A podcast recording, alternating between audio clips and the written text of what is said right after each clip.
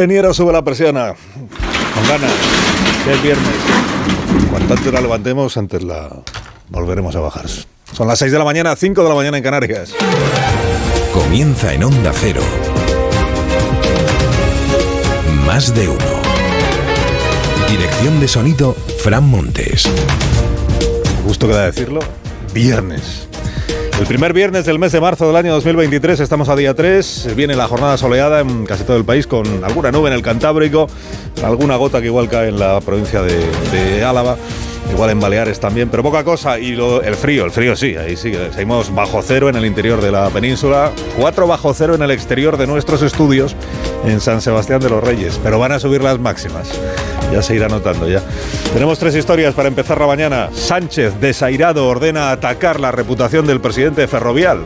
El jefe del gobierno de España arremetiendo en Dinamarca contra una de las principales empresas de su país. Y luego se queja de quienes le critican a él en el extranjero.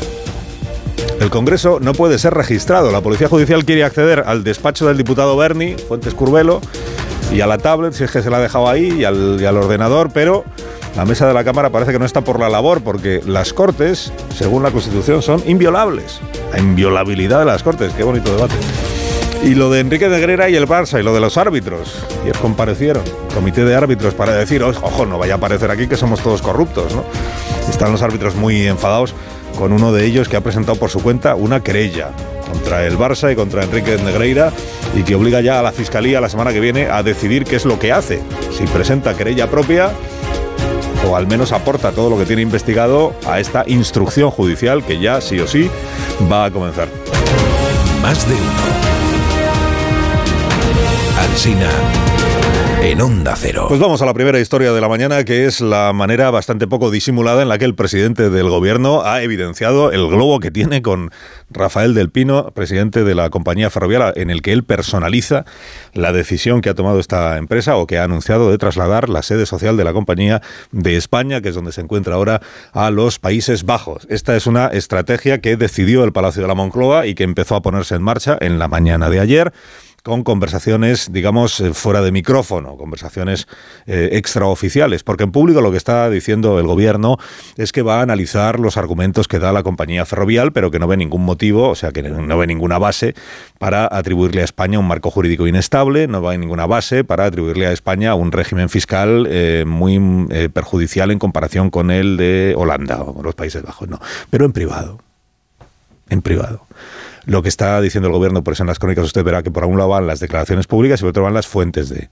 fuentes del gobierno. Fuentes del gobierno en privado lo que están diciendo es aquí lo único que hay es un interés personal de la familia del Pino, empezando por su por su cabeza visible, que es el presidente ferrovial, por eh, tributar menos ellos, y el propio presidente. Entonces lo que quieren es llevarse la sede social a los Países Bajos porque así se van también los consejeros y los directivos a los Países Bajos y así él se evita pagar el impuesto de las grandes fortunas. Este impuesto que se inventó el gobierno para impedir que en comunidades autónomas gobernadas por el PP el, impuesto de patrimonio esté bonificado al 100%. Esta es la, la, la especie, la tesis que han empezado a poner en circulación. Claro que contrasta con lo que está diciendo la propia compañía ferrovial y la propia familia del Pino también en declaraciones A sin micrófonos ni cámaras, que es que todo esto es mentira que no es verdad que Rafael del Pino, presidente ferrovial, pretenda dejar de pagar el impuesto de no sé qué en España, eh, llevándose él su residencia fiscal a los Países Bajos, que no es verdad.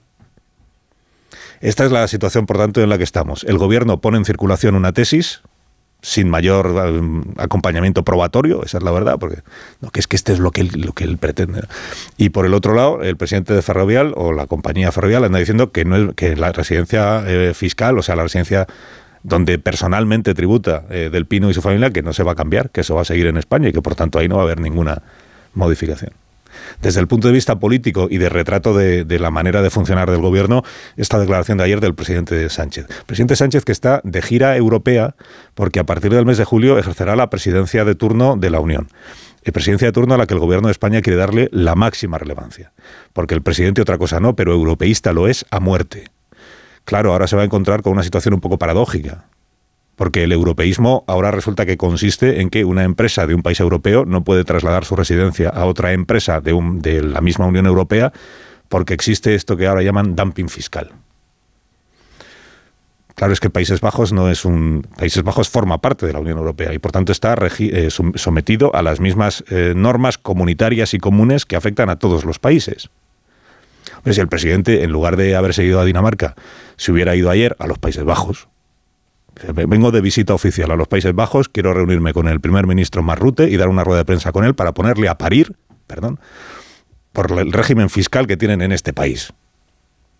Que lo único que hace es perjudicarnos a los demás porque hace que empresas de otros países, en lugar de ser patrióticas, se vengan aquí porque dicen que aquí pagan menos impuestos. Si lo hubiera dicho en, el país, en los Países Bajos, todavía. Pero no, es que ayer estaba en Dinamarca. En esta gira que ha hecho, que si Dublín, que si Dinamarca, hoy creo que está en Copenhague. O sea, el presidente del gobierno de España, fuera de España, refiriéndose en estos términos a una de las principales constructoras de España. Creo que los empresarios también tienen una enorme responsabilidad social en la sociedad en la que nacen y desarrollan toda su acción. Y creo que además en España hay ejemplos extraordinariamente positivos de grandes empresarios comprometidos con su país. Desde luego, tras este anuncio, creo que no es el caso del señor Del Pino. A ver si de aquí a las 12 y 20 de la mañana que termina este programa somos capaces de recordar alguna ocasión en la que el presidente Sánchez haya dicho algún nombre de algún empresario en términos elogiosos. En España hay grandes empresarios comprometidos con su país. Nombre alguno. Seguro que alguna vez lo ha hecho, pero así de memoria no nos sale nos sale lo que, lo que ha dicho en su momento otros miembros de, bueno, lo que dijo Diana Botín y Sánchez Galán, el de Iberdrola, aquello de si ellos se protestan es que vamos en la buena dirección. Eh, y, por, y de miembros de su gobierno, pues nos sale lo de Amancio eh, Ortega, lo del señor Roche de Mercadona, esto por parte de Podemos, ¿no? Que si son especuladores, explotadores, saqueadores.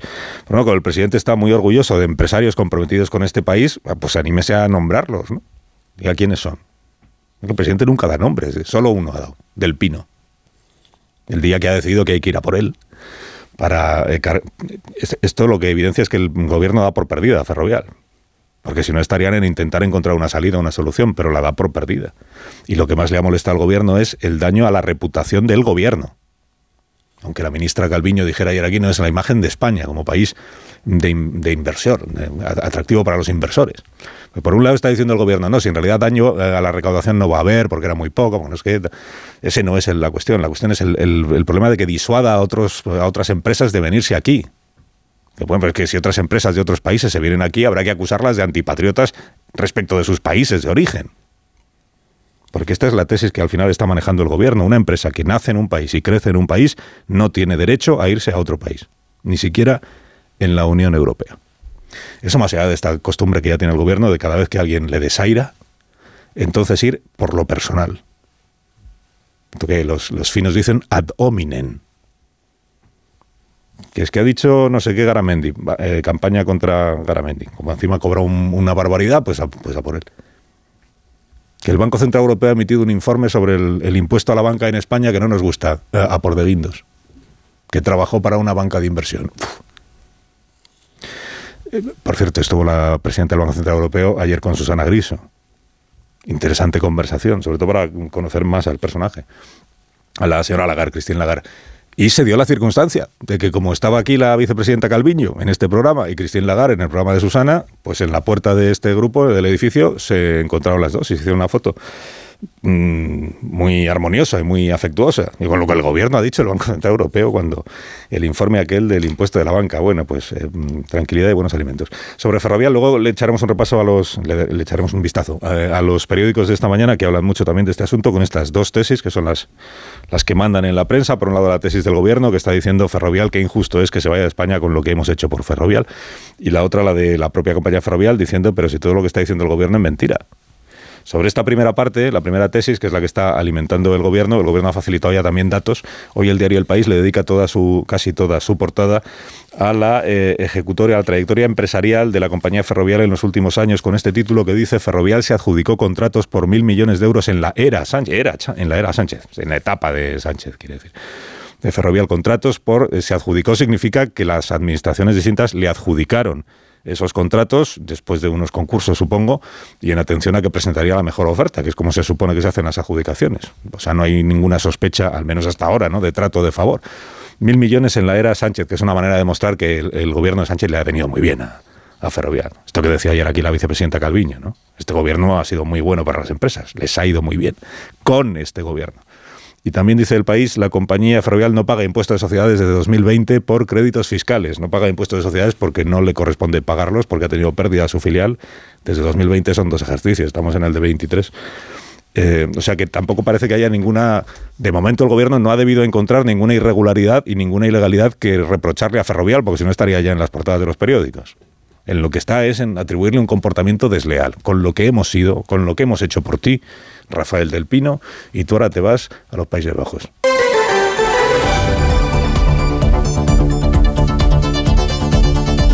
Vamos a una historia de la mañana que es lo de la trama del Tito, el sobrino, el general, papá, eh,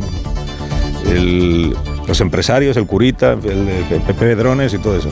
Lo de Bernardo Fuentes Curbelo, diputado, esta es la, la razón de que el caso tenga enorme relevancia, que es que entre los implicados, bueno, para la policía no es solo un implicado, es el cabeza de y para la juez de instrucción da la impresión de que también Fuentes Curbelo, el Tito Berni, no es solo un implicado en la trama, es el que estaba arriba de la cúspide de esa trama, el que manejaba con el Navarro Tacoronte, el mediador, y con el general de la Guardia Civil Espinosa, general retirado de la Guardia Civil Espinosa. Pero vamos, que no era un cualquiera, es el que manda. Digo, la relevancia viene precisamente del hecho de que era diputado es que no es muy frecuente que haya casos de corrupción en los que esté salpicado un diputado en ejercicio. Esta es la cuestión.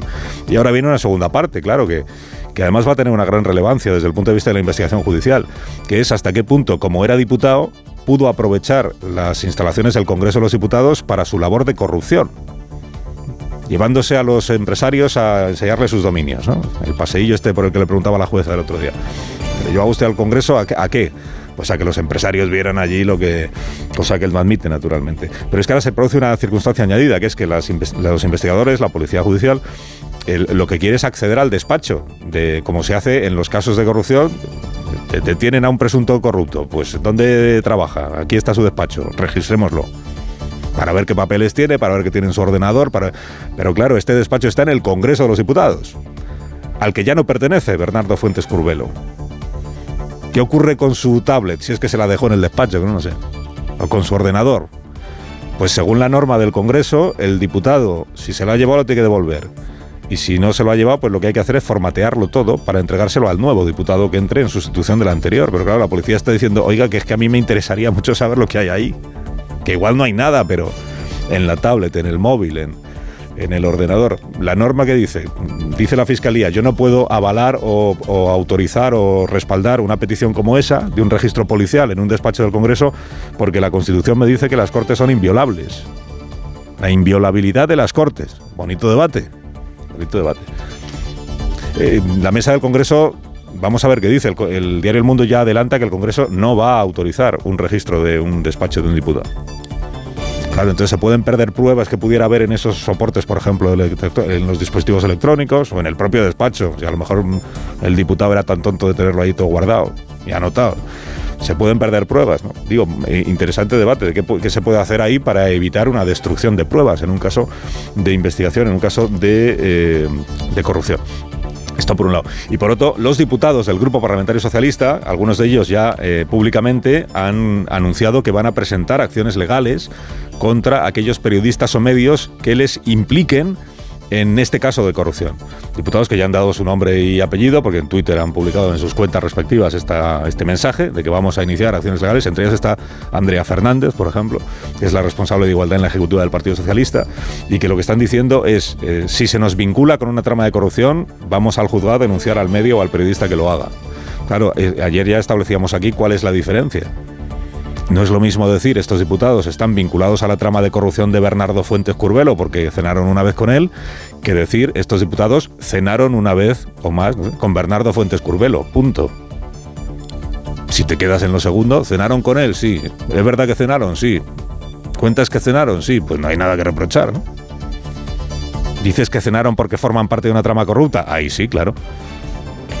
El presidente Sánchez también habló ayer de, bueno, habló del asunto este del mediador para decidir esto? Cuando hay una acción eh, por parte de un responsable político que no corresponde con los estándares de ejemplaridad que se le exigen por parte del Partido Socialista, la acción es clara, es rotunda, es inmediata. Es expulsión del partido y retirada del escaño. Estándares de ejemplaridad. Estándares de ejemplaridad. No habla el presidente de irregularidades, de ilegalidades, de mordidas, de comisiones. No, habla de algo un poco más etéreo y sobre todo más amplio. Estándares de ejemplaridad. Eh, ¿Qué está en la cabeza de Sánchez? La prostitución. La cabeza de Sánchez está que el problema de estos otros diputados no es que vayan a cenar con Bernardo Fuentes Curbelo, es si alguno de ellos, además de ir a la cena, después se quedó al otro. Es vamos a visitar el prostíbulo y vamos a, a vernos con una. a pagar a unas mujeres por sus servicios sexuales. Esto es lo de los estándares de ejemplaridad. Es decir, que si hay fotos de otros, los otros también serán expulsados. La tercera historia de la mañana, que es lo de los árbitros, a raíz del caso de Enríquez Negreira, el caso del, del Barça, que ahí continúa. Barça, por cierto, le ganó al Madrid anoche el partido de la semifinal, primera semifinal de, partido de ida de la segunda semifinal de la Copa del Rey.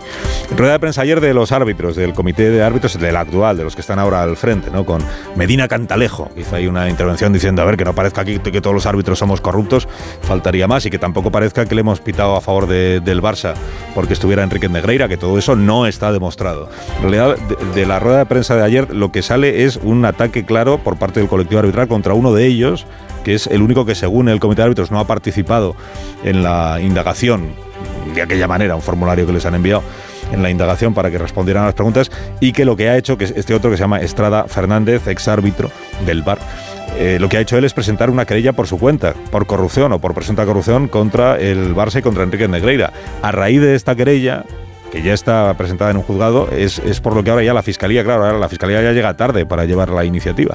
Entonces tiene que parar la, investigación en la que estaba, no porque la investigación vaya a quedar sin realizarse, sino porque todo lo que tenga investigado la Fiscalía ya lo va a tener que poner a disposición del juez, del juez de instrucción que ha recibido la querella, si es que la admite, que ha recibido la querella que ha presentado este otro árbitro, Estrada Fernández, al que los demás ayer le, digamos que no le pusieron bien, no le pusieron bien. Además, Departamento de Integridad de la UEFA ha reclamado a la Federación, lo confirmaron ayer también en esta rueda de prensa, la información de que disponga, porque es la UEFA la que podría llegar a sancionar al Barça en el terreno deportivo. Más de uno en Onda Cero. Donde Alsina. En medio minuto, 6 y 17, una menos en Canarias. Le cuento los periódicos de mañana. El país ya se lo he dicho. En el diario El Mundo, el Congreso no permitirá el registro policial sin aval del Tribunal Supremo. En el diario La Razón, la trama del caso mediador salpica otros cargos políticos. En el diario ABC, Ferrovial prevé trasladar a los Países Bajos a directivos y consejeros. Cuenta además este periódico que el marido de Gámez, que es la directora general de la Guardia Civil, recibió importantes ingresos de empresas financiadas por Andalucía. En el diario La Vanguardia, Sánchez atribuye el traslado de Ferrovial a un interés de su presidente. El periódico de España, investigadas obras en cuarteles de una firma ligada a Mediador. La Guardia Civil rastreó la adjudicación sospechosa a Tejera de León, alias Mon, de reformas en más de una decena de sus instalaciones repartidas en España. Esto cada recuerda más al caso Roldán, perdóneme. En el periódico de Cataluña, se multiplican por ocho las multas a empresas por prácticas sexistas. Dice el Confidencial hoy, la legislación europea impide al gobierno tomar represalias contra Ferrovial. El español, Sánchez convierte la salida de Ferrovial en un debate sobre la integridad de Rafael del Pino. El Independiente, la policía no pudo investigar las cuentas personales de Tito Berni porque todavía era aforado. El diario, Ayuso contrata camas a la privada para pacientes con COVID a 734 euros la noche en el Cendal casi vacío. ¿Qué Día Internacional celebramos hoy? Elena, bueno, buenos días. Muy buenos días, Carlos. Hoy es 3 de marzo y eso quiere decir que es el día del vino caliente, la bebida estrella de los mercados de Navidad en países como Francia, Alemania y los países nórdicos. Su origen se remonta al Imperio Romano, donde calentaban vino tinto y le añadían miel, dátiles y especias como la pimienta y el laurel. Lo bautizaron como Conditum Paradoxum. En el siglo XIII, la ciudad de Montpellier se hizo famosa por comercializar un vino especiado con clavo de olor y con el tiempo esta bebida se ha ido popularizando en aquellos países donde los inviernos son especialmente fríos. En Alemania, por ejemplo, lo llaman Glühwein, en Polonia Janiec y en Finlandia Glogi. Allí, por cierto, al vino y a las especias le añaden un toquecito de vodka. Para quien se atreva a prepararlo en casa solo necesitamos vino tinto, una rodaja de naranja o limón, canela, otras especias al gusto y miel o azúcar. Importante que el vino esté caliente, pero que no llegue a hervir para que no se evapore el alcohol. Por la larga tradición de esta bebida se creó este día y por eso nosotros hoy también celebramos el Día Mundial del Vino Caliente. Más de uno en Onda Cero.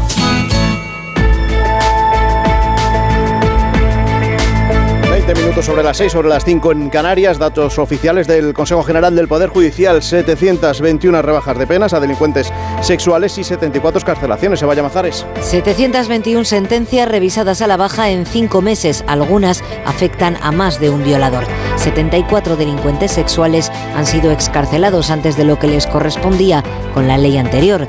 La cifra es provisional, seguirá creciendo porque a estos datos de revisiones que siguen produciéndose por parte de jueces hay que sumar las nuevas sentencias que se dictan bajo la nueva ley si es más favorable al reo. Los perseguidos de Fernando Benzo Sainz, premio Azorín de novela. Onda Cero Alicante, Juan Carlos Ferneda. El Azorín está dotado con 45.000 euros y con la publicación de la novela Los perseguidos del autor madrileño Fernando Benzo Sainz, que llegó a ocupar la Secretaría de Estado de Cultura.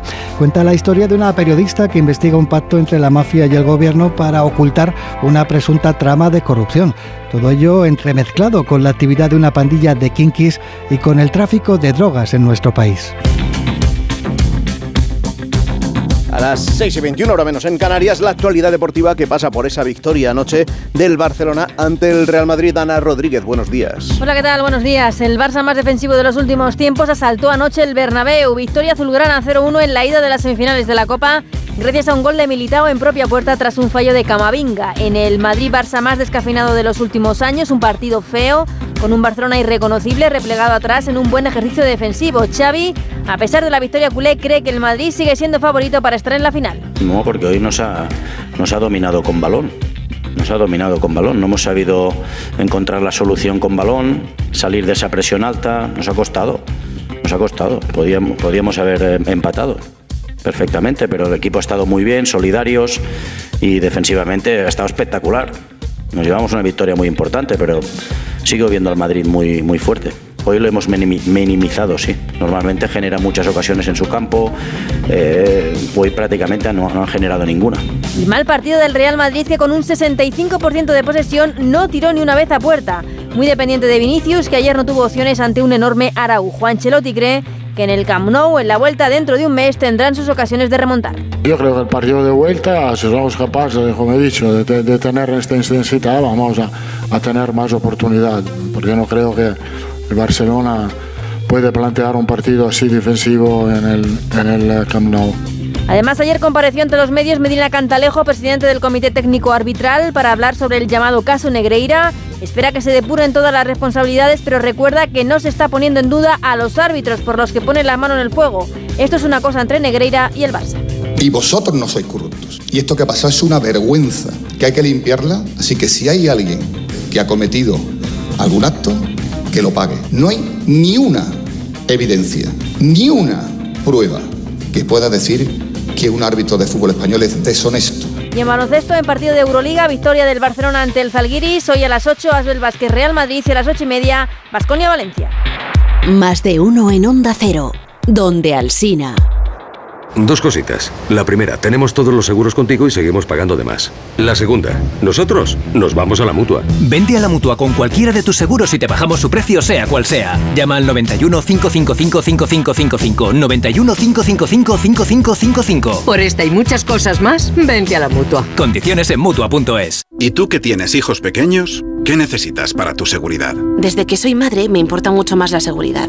Necesito que estemos protegidos cuando estoy con él en casa. Pues en Securitas Direct tienen una alarma para ti, porque puedes conectarla también cuando estás dentro de casa o pedir ayuda con el botón SOS. Ellos responden en 20 segundos y te envían ayuda. Y es que tú sabes lo que necesitas y ellos saben cómo protegerte. Llama ahora al 900-272-272 o entra en securitasdirect.es y descubre la mejor alarma para ti. Las 6 y 24, 5 y 24 en Canarias, la previsión del tiempo con Roberto Brasero. Buenos días. Hola, muy buenos días y buenos días a todos. Sigue el frío, pero un poco menos. No son tan fuertes como en días atrás las heladas, pero seguimos con heladas. En Mallorca incluso temperaturas bajo cero. En la mayor parte de la península, salvo zonas del litoral, el suroeste y el Valle del Ebro, donde hoy suben las temperaturas mínimas. Por la tarde sumaremos otros 2-3 grados en la mayor parte de la península con unas máximas que serán más altas que las de ayer. Y todo ello en un viernes soleado. salvo en zonas del Cantábrico Oriental o el Alto Ebro donde sigue la nubosidad, pero las precipitaciones, lluvias o nevadas van a ser escasas. Mañana sábado continuará el ascenso térmico, una tarde más templada tras la mañana fría. En Sevilla podremos llegar a 21 grados, 19 es la máxima prevista para Murcia, 18 en Pontevedra, 16 en Alicante y aún seguimos sin llegar a los 15 en Madrid, pero se notará una tarde más templada. Y el domingo, cambios. Por el oeste llegan nubes y lluvias, sur de Galicia, oeste de Castilla y León y de Castilla-La Mancha, Extremadura, Andalucía Occidental. Podríamos tener que sacar el paraguas sobre todo el domingo por la tarde. No será mucha lluvia, pero quizá el principio de los cambios que nos esperan para la semana que viene. Gracias, Brasero. Estamos en Onda Cero y todo, todo, todo esto es más de uno. Redifusión brevísima del más de uno que usted quizá no escuchó. Málaga es uno de los pocos sitios en el mundo que existen. La costa, el sol, está bien. Y tú, Mari Carmen, eres una de mis fans de siempre. Tú eres esa en la que yo me basé para hacer mi canción, Nena. Problemas de la vida cotidiana, los conceptos matemáticos avanzados y las estrategias para la solución de problemas. Pues sí, eso es humano. Bien leído, bien leído. Ahí la, ah, aquí hay otra, hay Hay otra, opción. Claro, hay otra. Y tenemos otra, otra opción, venga. Mm. Hola, bonicos, ¿qué pasa? Sí, la segunda es la del humano. Yo creo que no. Sí, la segunda es humana y la primera es la Yo creo que no. inteligencia Fíjate. artificial. en torno a otro planeta enano que se llama Quawar. Pero este anillo está al doble de la distancia que debería estar. Ahí la gravedad no ha podido romper ninguna luna, ni ningún asteroide, ni ningún nada. Entonces, Entonces, de repente se ha convertido en una especie de pequeño misterio. ¿Qué, qué demonios hace ese anillo ahí? Y hay quien se pregunta si de verdad entendemos cómo se forman los anillos o si tenemos a lo mejor que revisar nuestras nociones en este sentido. qué guapo. Y lo mejor de todo es que Más en de este uno. En Onda Cero. 98.0.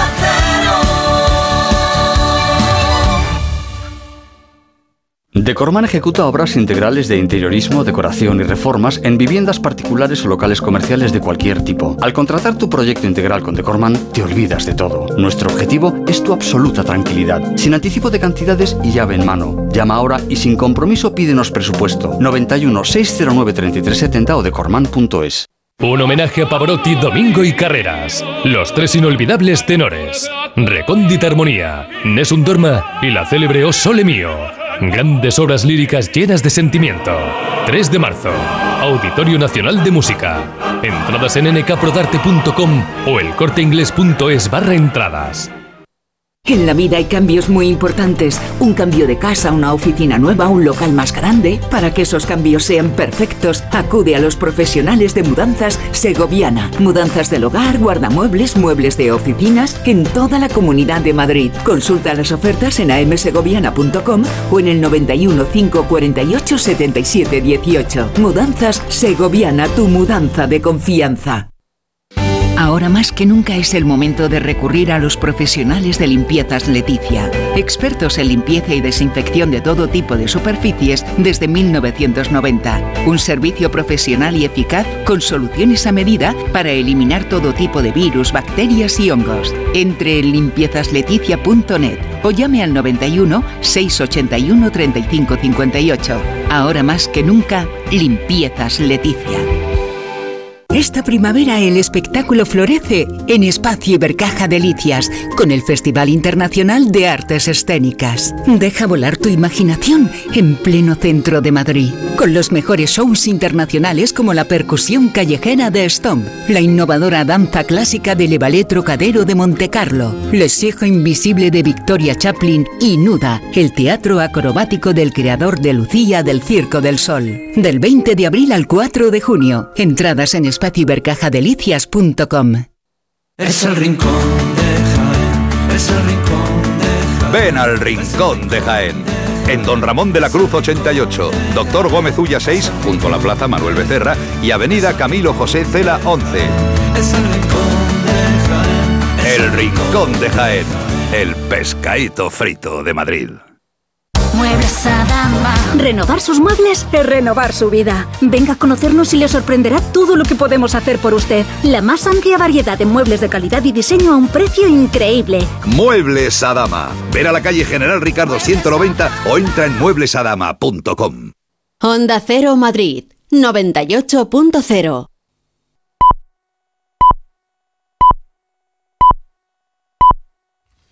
Son las seis y media de la mañana, cinco y media de la mañana en Canarias.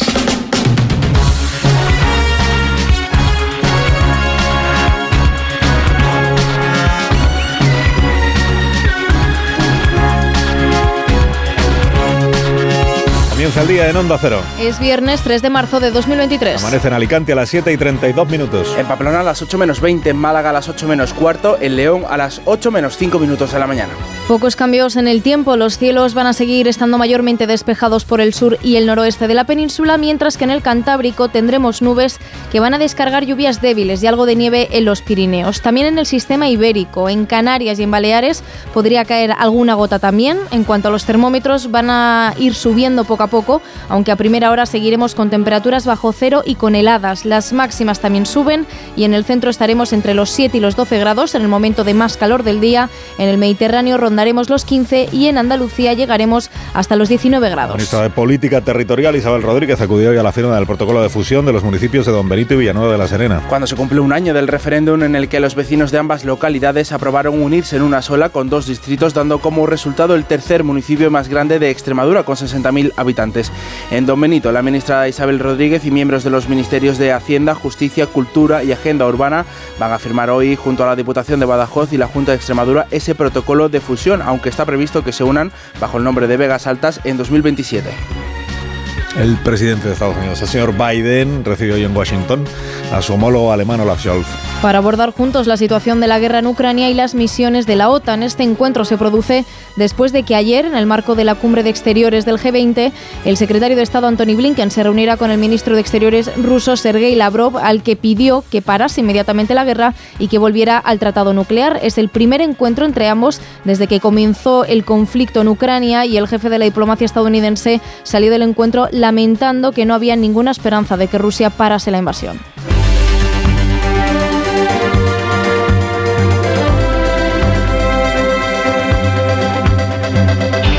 Yo he ganado mucho dinero durante mi vida profesional. Pensamos tener entre 15 y 20 mil euros en casa. Durante la pandemia, como pensábamos que se iba a acabar el mundo, yo saqué unos 10 o 12 mil euros del banco.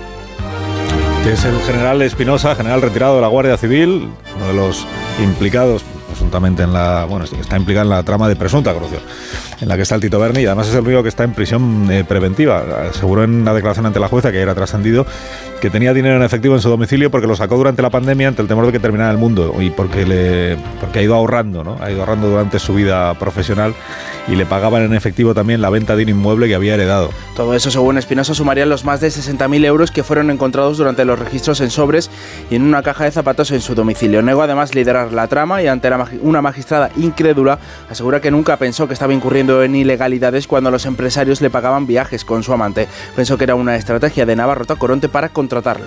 Ha declarado además que Tacoronte le dijo que trabajaba con un diputado en Madrid, pero insiste en que no conoce a, Bernan- a Bernardo Fuentes Curbelo, llamado Tito Berni. La policía ha pedido a la jueza poder registrar el despacho de Fuentes Curbelo en el Congreso porque era donde supuestamente llevaba a empresarios, pero la Fiscalía se opone. Eva Llamazares. Las Cortes Generales son inviolables, le dice la Fiscalía a la magistrada del caso mediador. La Unidad de Delitos Tecnológicos de la Policía Nacional pide autorización judicial para el acceso sin restricciones y de manera exclusiva al despacho en el Congreso de Juan Bernardo Fuentes Curbelo, exdiputado del PSOE, alias el Tito Berni. Aunque el fiscal anticorrupción se opone, en vista del objetivo de la investigación, tal y como dice en un informe al que ha tenido acceso Onda Cero, propone solicitar autorización a través de la Secretaría General de la Cámara Baja para el acceso de una comisión policial a las dependencias, con las prevenciones que consideren oportunas. Dice que incluso puede ser la Comisaría de la Policía Nacional en el Congreso de los Diputados la que se encargue de intervenir los terminales informáticos o aparatos de almacenamiento de datos e información documentos y cualquier efecto del investigado Fuentes Curbelo. El Partido Socialista insiste en defender a sus parlamentarios y ha proporcionado asistencia legal a diputados y senadores que han presentado denuncias ante las informaciones que les vinculan sin pruebas con las fiestas o las cenas del Tito Berni. El ministro Félix Bolaños avisa. Yo no quiero desde luego especular con ningún nombre, es más, eh, creo que se ha de tener mucho cuidado de no manchar la reputación de personas que nada tienen absolutamente que ver con este caso. Mire, eh, el Partido Socialista ha hecho y ha dicho lo que tenía que hacer y lo que tenía que decir con este tema. Ahora le toca a la justicia pronunciarse.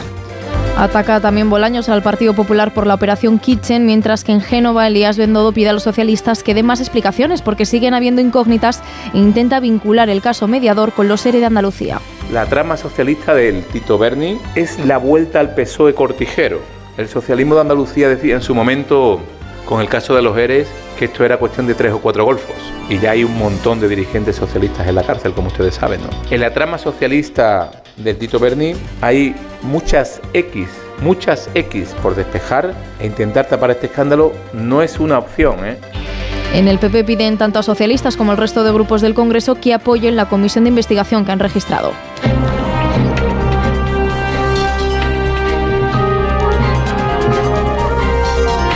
Menos 25, una hora menos en Canarias. A pesar del repunte de precios que hemos sufrido en el mes de febrero, España sigue siendo el país de la zona euro con menor inflación durante este mes pasado. En grandes economías como Francia o Alemania también subieron los precios. En el conjunto de los 20 países de moneda única, la inflación baja. Al 8,5%, es una décima menos que en enero y todo mientras la inflación subyacente alcanza su récord con el 5,6%, dos puntos menos que en España.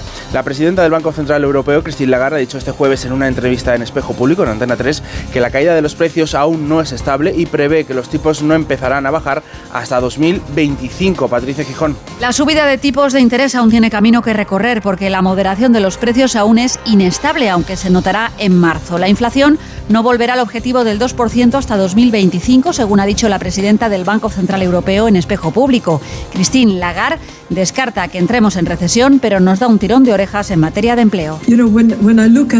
Cuando veo los eh, números de los diferentes Estados miembros, veo que España se encuentra en una mejor situación que otros, eh, pensando en el PIB, la inflación, el desempleo no, el desempleo no es mejor. No cree Lagarde que la bajada del IVA sea una herramienta ideal porque cuando se restaure traerá más inflación.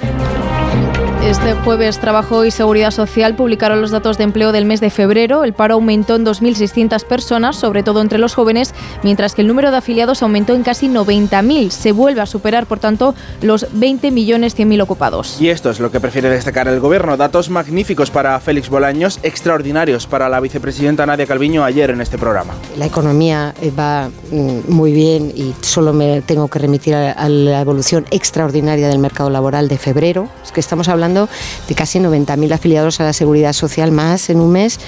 Estamos hablando de 500.000 afiliados desde que se inició la guerra, un millón de afiliados más desde la pandemia. Es decir, estamos en cifras históricas. Los sindicatos piden no caer en el triunfalismo y la autocomplacencia porque la tasa de paro sigue siendo muy alta, del 13%. La patrona lo que pide al gobierno es enfocar las políticas en la creación de empleo.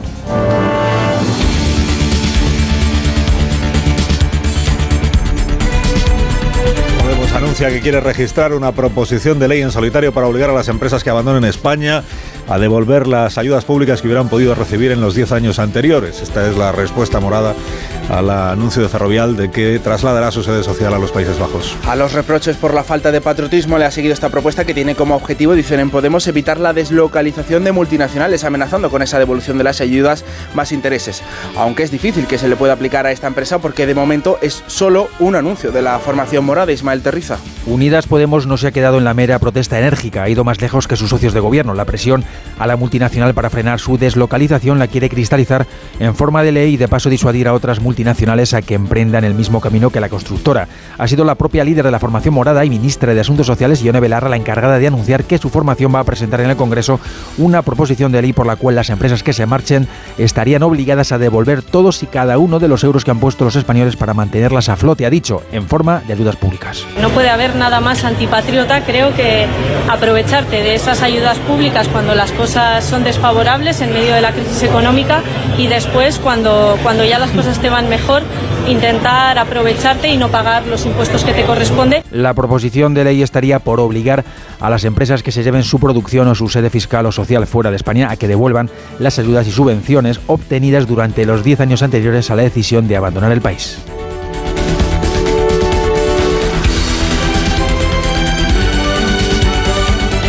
Bueno, vamos a analizar cuáles son las implicaciones y los detalles y los argumentos que, hasta el momento se han alegado ¿no? para explicar esa decisión. Presidenta Calviño ayer en este programa insistió mucho en esto de que van a examinar los argumentos que da Ferrovial. Se entiende que para desmentirlos o refutarlos. No descartaba la presidenta que Ferrovial pudiera cambiar de opinión, aunque no lo parece a la vista de lo que el presidente luego dijo en su rueda de prensa en Dinamarca al lado de la primera ministra de ese país. Enviado especial Juan de Dios Colmenero. El enfado mayúsculo de Moncloa con la decisión de Ferrovial era evidente desde primera hora de la mañana, pero fue al llegar a Copenhague, segunda escala de esta mini gira europea, cuando Pedro Sánchez, el presidente del gobierno, señaló directamente al presidente de Ferrovial. Creo que los empresarios también tienen una enorme responsabilidad social en la sociedad en la que nacen y desarrollan toda su acción y creo que además en España hay ejemplos extraordinariamente positivos de grandes empresarios comprometidos con su país. Desde luego, tras este anuncio, creo que no es el caso del señor Del Pino. Horas antes desde Moncloa atribuían la decisión a una cuestión personal en materia de impuestos, es decir, para que el señor Del Pino, decían fuentes de Moncloa, pague él personalmente menos impuestos. Más de uno en Onda Cero. Carlos Alsina.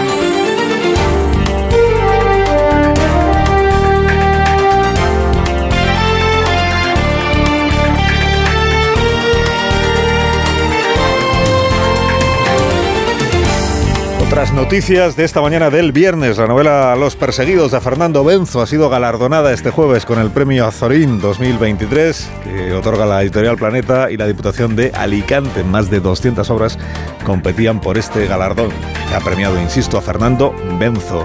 La Real Academia vuelve a admitir que la palabra solo, cuando equivale a solamente, pueda llevar tilde. Los pronombres demostrativos este, ese y aquel podrán llevar tilde también cuando a juicio del escritor haya riesgo de ambigüedad. Los académicos escritores llevaban reivindicando años ese cambio y la RAE trabaja ya en la nueva redacción de su diccionario de dudas que incluirá estas excepciones. La Consejería de Educación de Cataluña traslada de centro a cinco menores por una presunta agresión sexual en un instituto de Rubí. Habrían rodeado a una compañera en el aula, la golpearon y le acercaron los genitales a la cara simulando una felación. El profesor estaba presente en la clase y habría tardado en darse cuenta. Los acusados están ahora en libertad con una orden de alejamiento mientras la Generalitat y los Mossos investigan los hechos denunciados por la familia de la menor. La Fiscalía de Larisa en Grecia imputa al jefe de la estación de trenes por el accidente que ha causado la muerte de 57 personas. Se le investigará por homicidio negligente por la colisión entre el tren de pasajeros el de carga. Él defiende que dio la orden para que uno cambiara de vía, pero el sistema se bloqueó. Los sindicatos ferroviarios que habían denunciado las deficiencias del sistema mantienen ahora 24 horas de huelga en protesta. Comisión Europea, la Comisión Europea debate con Estados Unidos la eliminación de los aranceles a la aceituna de mesa española. Que debían haberse eliminado el pasado mes de enero. Las tasas a la aceituna negra española son del 35% y llevan en vigor desde que Trump las pusiera en marcha en 2018, algo que ha reducido las exportaciones un 68%. El vicepresidente de la Comisión, Dombrovskis, ha insistido a la ministra de Comercio estadounidense en la necesidad de eliminarlas ya y cumplir lo acordado. El Ministerio de Ciencia anuncia una inversión de 70 millones de euros para fabricar nuevos medicamentos. Este mes se publicará una convocatoria para que las farmacéuticas españolas presenten sus proyectos. El objetivo, según la ministra Diana Morant, es que los españoles no tengan que irse al extranjero para tratamientos que gracias a la investigación podrían darse en nuestro país. Y el Mobile supera sus expectativas. Ha cerrado esta edición con más de 88.500 visitantes. 28.500 personas más que la edición de 2022. La Feria del Móvil ha congregado este año a más de 2.400 exhibidores y 1.000 conferenciantes. Las previsiones de impacto económico fueron de 350 millones de euros y a falta de datos concretos la organización cree que será aún mayor. En Onda Cero, más de uno.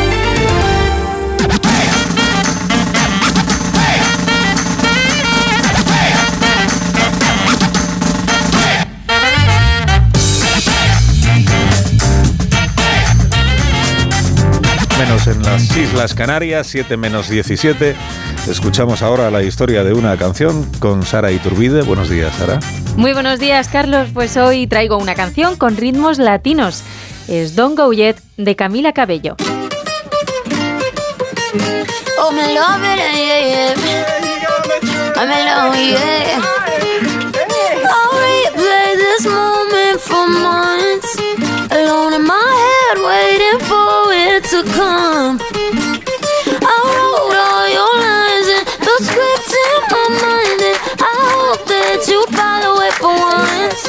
Don't Go Yet, que en español es No te vayas aún, salió en verano de 2021, cuando aún se sufrían restricciones de movilidad por el coronavirus. La artista se inspiró en esos momentos en los que volvía a estar en casa con su familia cubano-mexicana durante los distintos confinamientos que pasó con ellos por la COVID y en los que regresó a sus orígenes latinos.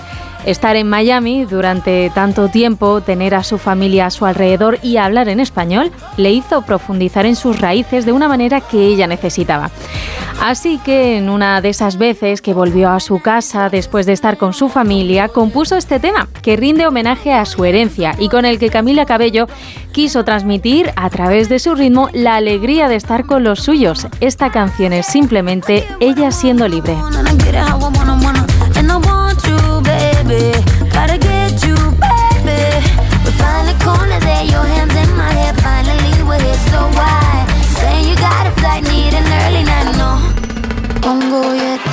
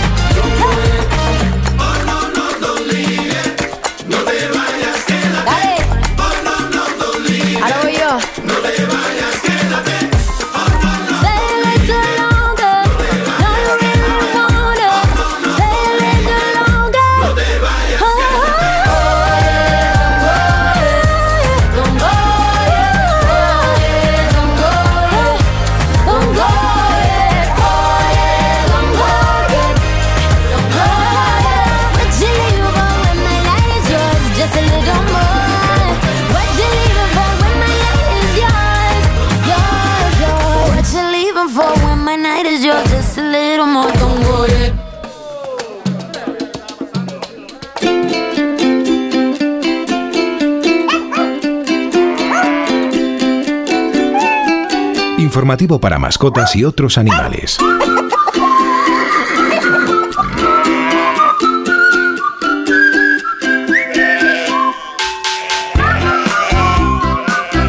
les gustará conocer cómo han rescatado a dos de los suyos en Tailandia, a una madre y su cría. Estaban viajando con una manada cuando se despistaron y cayeron en un socavón, según los responsables del Parque Nacional de Langklonggu, que rápidamente pidieron a todo el mundo que no se acercaran a verlos por temor a cómo podrían reaccionar el resto de paquidermos, y así lo hicieron. Gracias a eso pudieron rescatarlos sin problemas entre los empleados del parque y los vecinos de la zona, que usaron una excavadora para poder sacar al elefante y a su cría del agujero.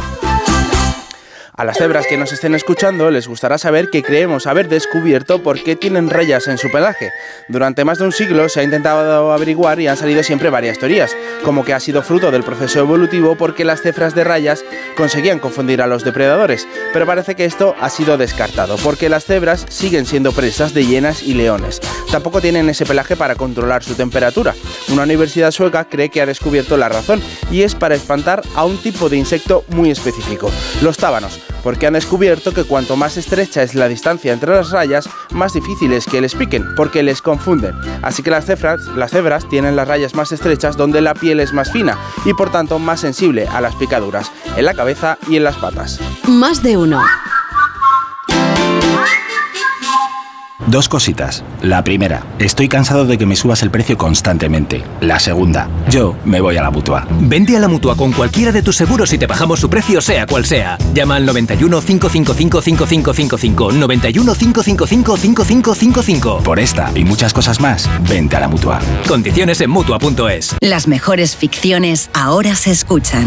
¿Qué pasó en Marte? ¿Por qué hicimos lo que hicimos? Retornados. Y lo más importante, ¿para qué volvimos? Han subido las persianas y hay un policía que está asomado mirando. Malas decisiones. Dios, me cago viva. Mira, me voy a quitar el chip, ¿vale? Nosotros 2036. No quiero seguir compartiendo sueños contigo. Solo en Sonora. Ponle Freno convoca una nueva edición de sus premios que celebran 15 años. Su objetivo es reconocer aquellas iniciativas que hayan contribuido a promover la seguridad vial en nuestro país. Envía tu candidatura antes del 3 de marzo a través de la web ponlefreno.com. Juntos, sí podemos. A3 Media. ¿Y tú que vives en un piso? ¿Qué necesitas para tu seguridad? Pues yo vivo en un bajo y tengo un pequeño patio. Es muy fácil acceder y necesito que esa zona esté protegida. Pues con la alarma de Securitas Direct lo estará. Gracias a sus sensores y cámaras de seguridad exteriores, si accede un intruso al patio, lo detectan. Y además, se enciende un potente foco de luz para disuadirlo. Y es que tú sabes lo que necesitas y ellos saben cómo protegerte. Llama ahora al 900-272-272 o entra en securitasdirect.es y descubre la mejor alarma para ti. En CEPSA los descuentos no paran. Ahorra hasta 12 céntimos por litro en todos tus repostajes, solo por ser cliente de Porque tú vuelves y pagues como pagues. Date de alta ya en CEPSA.es. Es fácil, rápido y totalmente gratis. Nuestros descuentos no paran. Infórmate en CEPSA.es y en las estaciones de servicio CEPSA.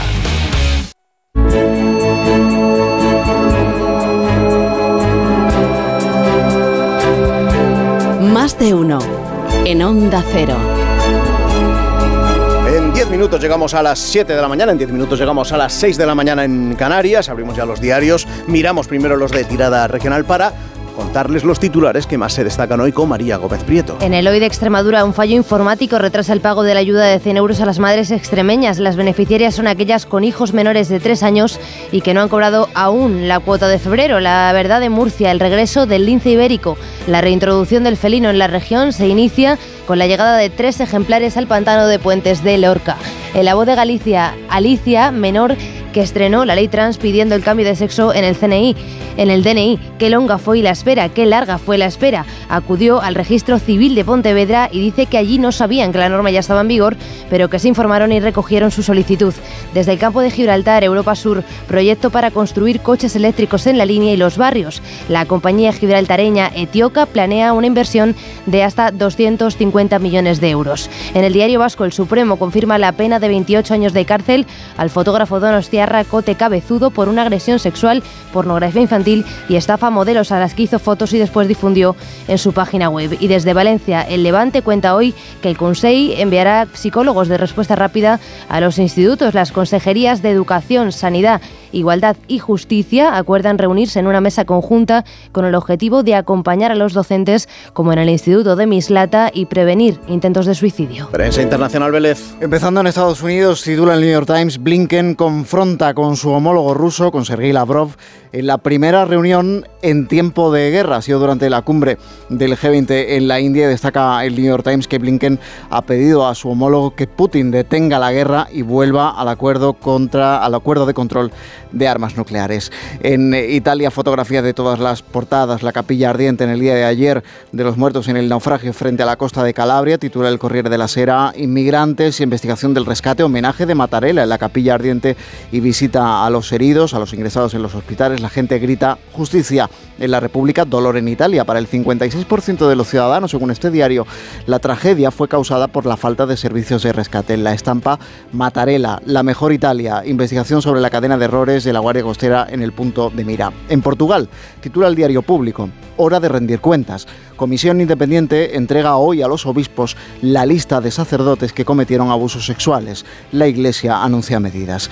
En el Reino Unido, el diario The Sun titula 22 que deberían seguir vivos y recupera en su portada los rostros de las 22 víctimas mortales del atentado en el Manchester Arena del 22 de mayo de 2017. En el diario The Guardian, la furia de las familias ante los devastadores errores del MI5 en el atentado de Manchester en el Independent, el MI5 pudo haberlo detenido, la imagen de Salman Abedi, el terrorista de aquel atentado terrorista suicida. Los servicios de seguridad, destaca este diario, dejaron escapar oportunidades clave para interceptar al terrorista del Manchester Arena. El informe de la inteligencia británica de los servicios de seguridad dice que fueron hasta seis ocasiones perdidas y hay dos piezas todavía vitales que continúan bajo secreto.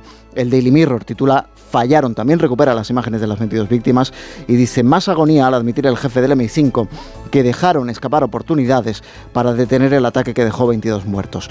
Hay otro asunto también en las portadas y tiene que ver con el acuerdo de, eh, primer ministro británico Rishi Sunak con la Comisión Europea. Lo titula el Daily Express y habla de Boris Johnson dice que según este diario, Boris ha dicho que el acuerdo de Rishi no servirá para recuperar el control, ese take back control que se convirtió en el tema que le llevó primero al 10 de Downing Street y que luego no pudo consumar.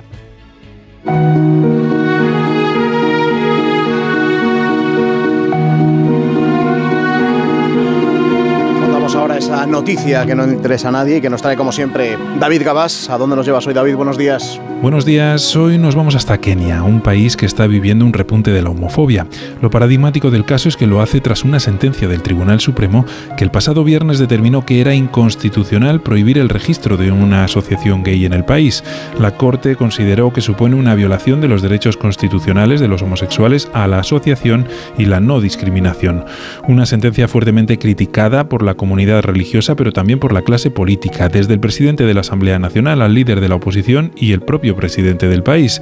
Este ha llegado a jurar que nunca permitirá el matrimonio homosexual en Kenia para sugerir después que había una campaña de países extranjeros para introducir prácticas alienígenas en el país. La constitución keniata solo contempla el matrimonio entre miembros del sexo opuesto. De hecho, el Código Penal castiga el sexo contra el orden de la naturaleza con hasta 14 años de prisión, una pena que no toca la sentencia del Tribunal Supremo y que puede agravarse aún más.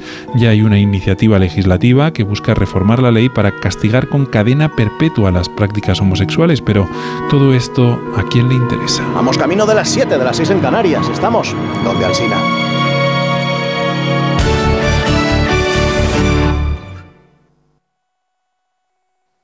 Honda Cero Madrid 98.0 El concierto de Aranjuez de Rodrigo, El amor brujo de Falla, Carmen de Bizet, toda el alma de España en la gran noche de la música española, 3 de marzo. Auditorio Nacional de Música. Entradas en nkprodarte.com o elcorteingles.es barra entradas. A la hora de alquilar, ¿experimentas el pánico de elegir el inquilino adecuado? ¿O confías en la selección de un inquilino solvente y fiable a los especialistas en protección a propietarios? Cada día somos más los que disfrutamos de la protección de alquiler seguro. Llama ahora al 910-775-775. Alquiler seguro. 910-775-775. Muebles Adama. Renovar sus muebles es renovar su vida. Venga a conocernos y le sorprenderá todo lo que podemos hacer por usted. La más amplia variedad de muebles de calidad y diseño a un precio increíble. Muebles Adama. Ver a la calle General Ricardo 190 o entra en mueblesadama.com. Big Mat Silvio Ventanas de PVC. Big Mat Silvio. Big Mat Silvio. Ventanas de PVC Big Mat Silvio. Materiales de construcción. Silviumateriales.com. Big Mat Silvio. Coslada y Torrejón. Reales Seguros presenta. Fábrica de chocolate, el musical. Hazte ya con tu billete dorado y comienza a hacer realidad tus sueños. En Espacio Ibercaja Delicias hasta el 9 de abril. Descubre el plan más delicioso de la temporada. Hazte ya con tu billete dorado en charlie Cecchini es el vermut artesano y tradicional de Madrid. El vermut de toda la vida con la calidad y sabor de siempre. Pídelo en tu bar o terraza preferidos, de grifo o botella. También puedes comprarlo en las tiendas de tu barrio y en vermutcecchini.com. Su sabor te conquistará. Vermut Cecchini, tu vermut. Renueva la tecnología y el equipamiento de tu negocio con el renting de Grenke. Alquila manteniendo tu liquidez sin desembolsos iniciales y pagando cómodas cuotas mensuales tanto si necesitas renovar un ordenador, mobiliario o instalar una placa solar. Estudio gratuito sin comisiones ni gastos de apertura. Infórmate en grenke.es. Las vacas Angus y Wagyu del Ganadería Organic comen pastos naturales reforzados con una mezcla de higos secos y pasta de aceite de oliva virgen extra. Es una carne increíble. Y como queremos que la pruebes, te llevamos del campo a tu casa dos solomillacos de 300 gramos, un chuletón de un kilo y cuatro hamburguesas de 150 gramos por solo 69 euros. Todo Angus Eco de Organic. Haz tu pedido 910 2010 910 2010 o en carneorganic.com. Organic, la mejor carne del mundo. Bricolaje Moraleja, la mayor exposición de puertas en Madrid que puedas imaginar. Tenemos los mejores precios en puertas porque somos fabricantes. Puerta lacada PMJJ 4R 65 euros. Puerta modelo Bruselas lacada 80 euros. Y Bruselas lacada Plus completa isofónica por solo 130. Solo en Bricolaje Moraleja, calle Galileo Galilei 14 de Getafe. bricomoraleja.com. Un homenaje a Pavarotti, Domingo y Carreras. Los tres inolvidables tenores. Recóndita Armonía, Nessun Dorma y la célebre O Sole Mio. Grandes obras líricas llenas de sentimiento. 3 de marzo, Auditorio Nacional de Música. Entradas en nkprodarte.com o elcorteingles.es barra entradas. Radioteléfono Taxi, ahora con precio máximo garantizado. Llámanos al 91 547 8200 o descarga Pide Taxi. Más información en rttm.es. Onda Cero, Madrid.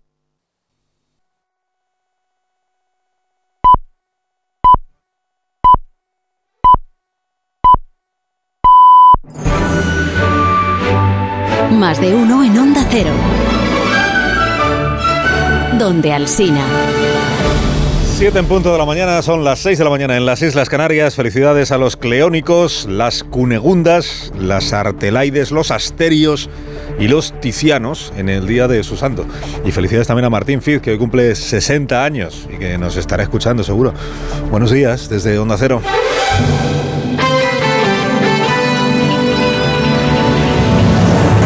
Dirección de sonido, Fran Montes. Producción, María Jesús Moreno.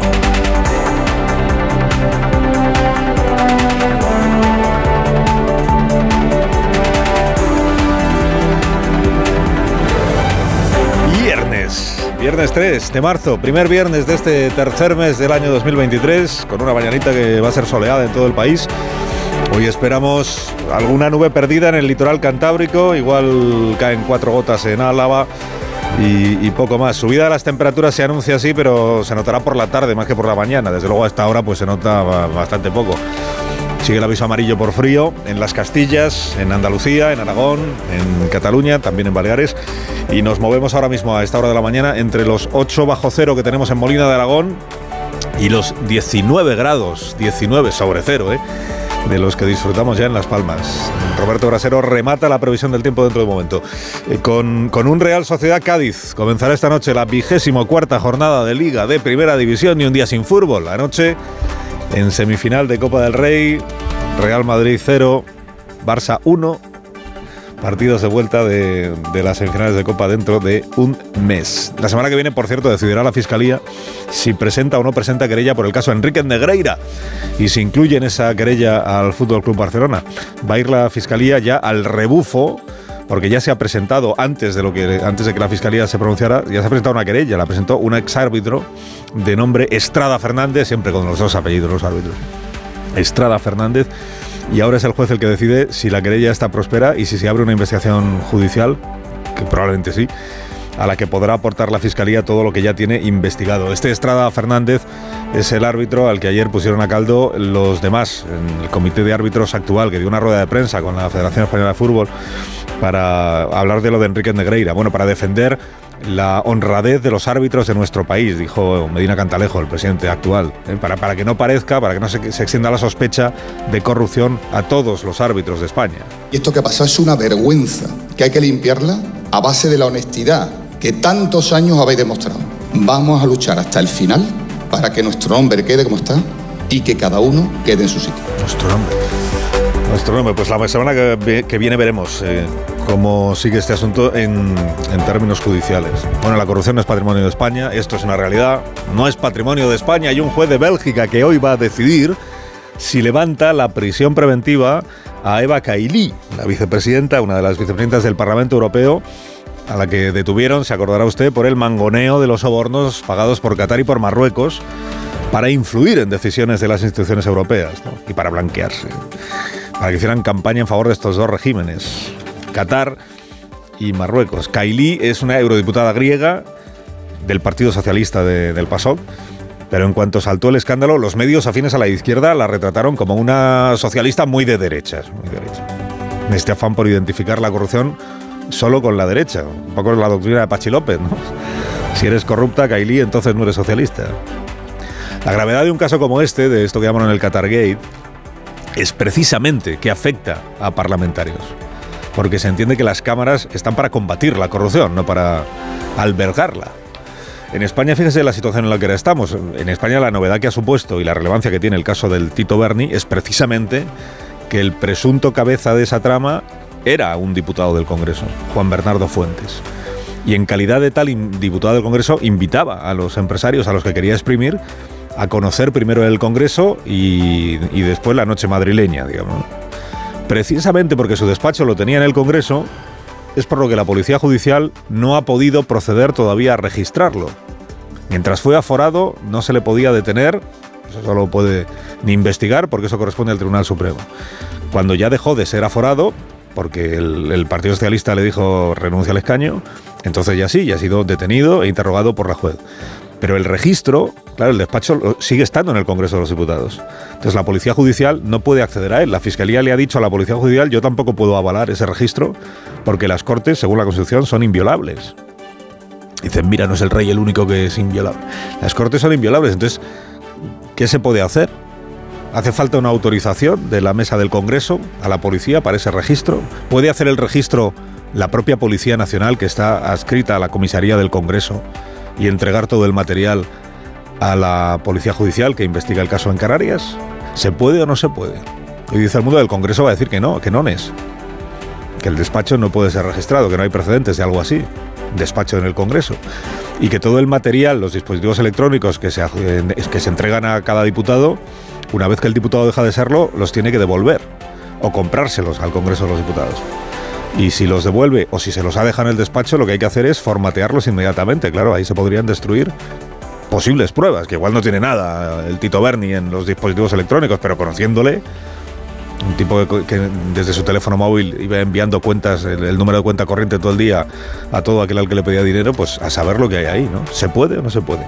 Interesante debate. Diputados del Grupo Socialista, como Indalecio Salinas, como Andrea Fernández, como Javier Alonso Zendón u Olivia Delgado, han publicado mensajes en Twitter en los que anuncian acciones legales contra quienes los involucren en la trama corrupta porque están subrayando los diputados y hacen bien en subrayarlo, es verdad, que haber compartido una cena con el Tito Berni no equivale a formar parte de una trama delictiva.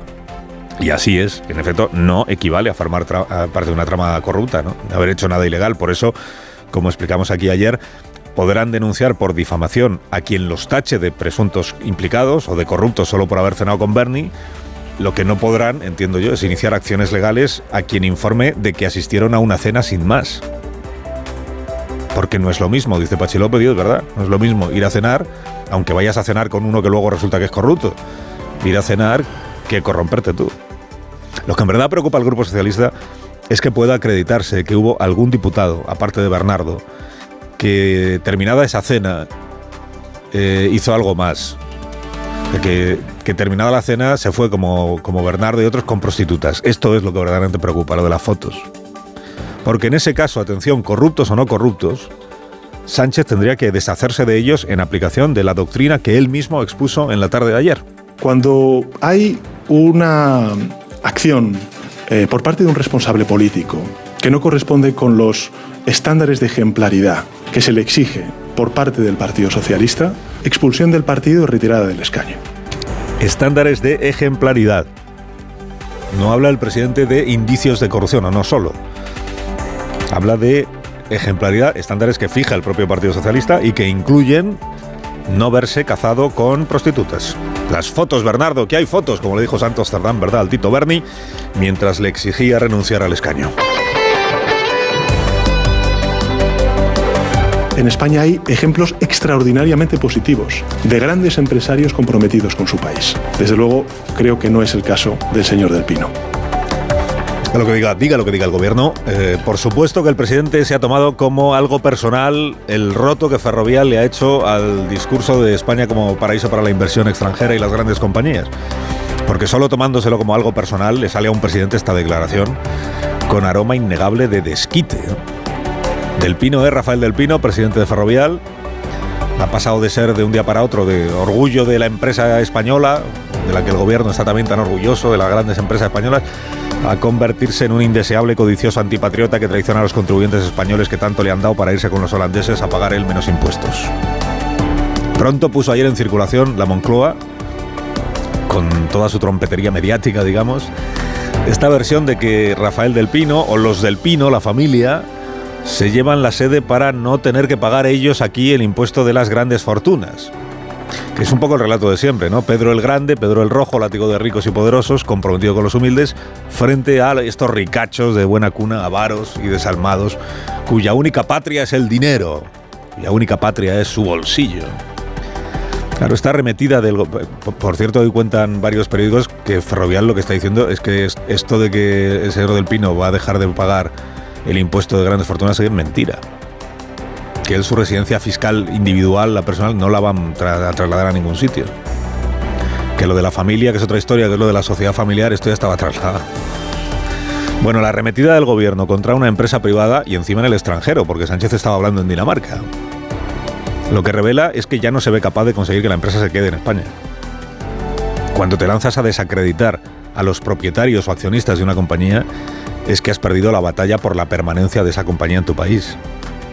Ayer lo más parecido que se le escuchó a alguien del gobierno a una posible vía para convencer a Ferrovial de que se quede fue esto que dijo Nadia Calviño aquí sobre estudiar esto que la constructora dice que no puede cotizar en Nueva York si antes no se va a cotizar a Ámsterdam porque si cotiza en Madrid entonces no puede cotizar en Nueva York, que dijo la vicepresidenta.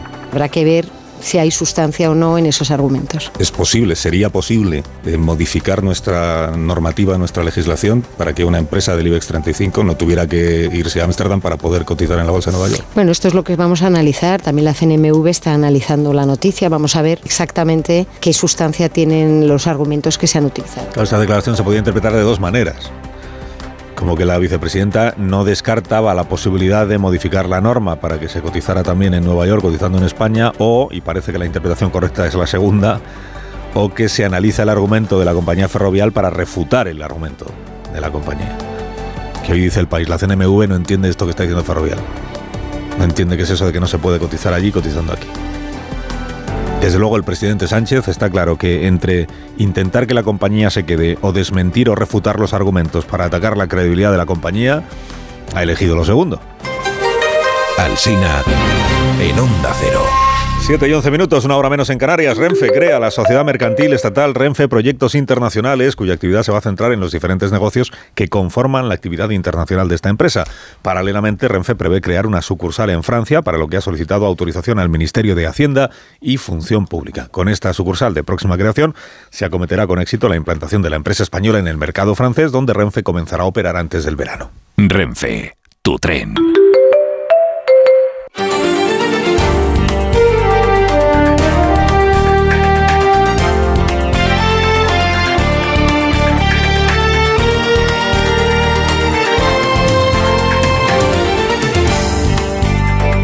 Noticias de esta mañana del viernes. El gobierno califica como magníficos los datos de afiliación a la seguridad social en febrero que conocimos ayer. Que muestran que el mes terminó con 89.000 empleos nuevos, el mejor dato desde 2015. El paro, sin embargo, aumentó en 2.600 personas, impulsado por el desempleo entre los menores de 25 años, que subió casi un 12%. Desde la patronal creen que los datos son agridulces, mientras que los sindicatos sostienen que no hay que hacer lecturas triunfalistas. Rosa Santos, directora de empleo de COE, Unai Sordo, secretario general de Comisiones Obreras medidas que conlleven la creación de empleo y que ayuden a paliar la destrucción de pequeñas empresas. Mientras estemos hablando de un 12% de tasa de desempleo de casi 3 millones de personas que queriendo trabajar no pueden hacerlo, no se puede hacer ninguna lectura efusiva ni de echar vivas. La inflación se modera en la zona euro hasta el 8,5%, aunque el Banco Central cree que tardará en llegar al objetivo del 2%. Al menos hasta el año 2025. La presidenta del Banco Central Europeo, Christine Lagarde, estuvo ayer en Espejo Público en Antena 3 y dijo que la inflación sigue siendo muy alta y confirmaba que subirán los tipos de interés en su próxima reunión al menos otro medio punto. Otra subida de 50 puntos básicos. Y esto es porque la inflación es demasiado alta. Necesitamos tomar todas las medidas necesarias para poder eh, reducir la inflación. La cúpula del Ministerio del Interior de Jorge Fernández Díaz se jactaba de espiar a los Puyol según mensajes a los que ha tenido acceso el periódico de Cataluña. El número 2 de Interior, Fernando Martínez, comentaba con el entonces director adjunto de la policía, Eugenio Pino, los avances de esa presunta trama para, para policial que investiga ahora en el marco de la Kitchen. Martínez habría pedido consejo además al presidente de la Audiencia Nacional, José Ramón Navarro, sobre su imputación, aunque este sostiene el periódico de Cataluña que nunca le asesoró y se limitó a darle largas. Ya son 721 casos de rebajas de penas para agresores sexuales como consecuencia de la ley del solo sí es sí, que entró en vigor hace cuatro meses y medio. Y 74 violadores han sido escarcelados. El CGPJ señala que habrá más porque faltan datos de algunos tribunales. El Supremo ha revisado 26 condenas, de las que ha rebajado 10 penas y tiene pendiente resolver 223 recursos. A falta de cuatro días para que la reforma socialista llegue al Congreso, no hay acuerdo en la coalición para encontrar una propuesta común. La ministra Ione Belarra defiende que negociarán hasta el último momento. Pensamos que el tema es lo suficientemente importante como para mostrar una postura unitaria por parte del Gobierno. Creo que no nos podemos permitir volver al Código Penal de la manada y que se haga además de la mano entre el Partido Socialista y el Partido Popular. Estados Unidos pide a Rusia que vuelva al tratado nuclear Nuevo START. El ministro de Exteriores ruso Lavrov y el estadounidense Blinken se han reunido por primera vez desde que comenzó la guerra en un breve encuentro de 10 minutos en el G20. Blinken ha aprovechado para pedir la liberación del exmarine encarcelado Paul Whelan y el fin de la agresión a Ucrania, advirtiendo a Lavrov de que apoyarán a Kiev el tiempo que sea necesario.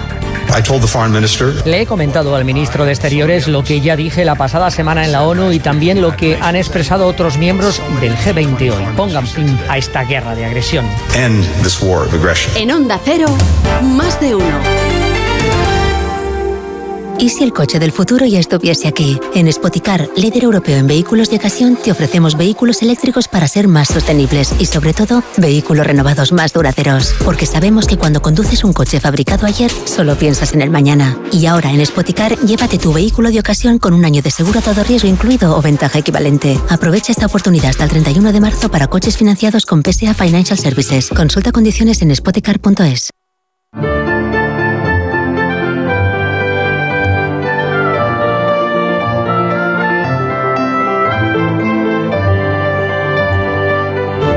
Las 7 y 16 minutos la previsión del tiempo para este día con Roberto Brasero. Buenos días, Roberto. Hola, Carlos. Muy buenos días y buenos días a todos. Con frío, sí, pero menos. Frío a esta hora, con heladas. Tenemos hasta Mallorca, temperaturas bajo cero. No tan intensas son en la península como en días atrás, pero sigue helando en muchas zonas. Luego por la tarde, hoy viernes, tendremos 2-3 grados más que ayer. Y eso ya nos llevará a una tarde algo más templada. Tampoco para lanzar los cohetes, que han estado muy bajas, pero sí notaremos un ambiente algo menos frío. Todo ello con mucho sol.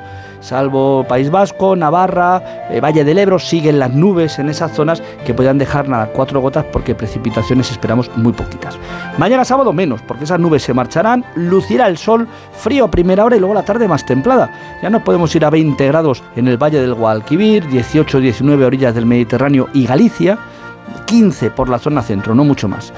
Y el domingo, mira, por el oeste, bueno, ya podían llegar el sábado por la tarde, pero el oeste nubes y lluvias. Es noticia, podría llover el domingo en Extremadura, el oeste de Andalucía y de Castilla-La Mancha, zonas de Castilla y León, sur de Galicia.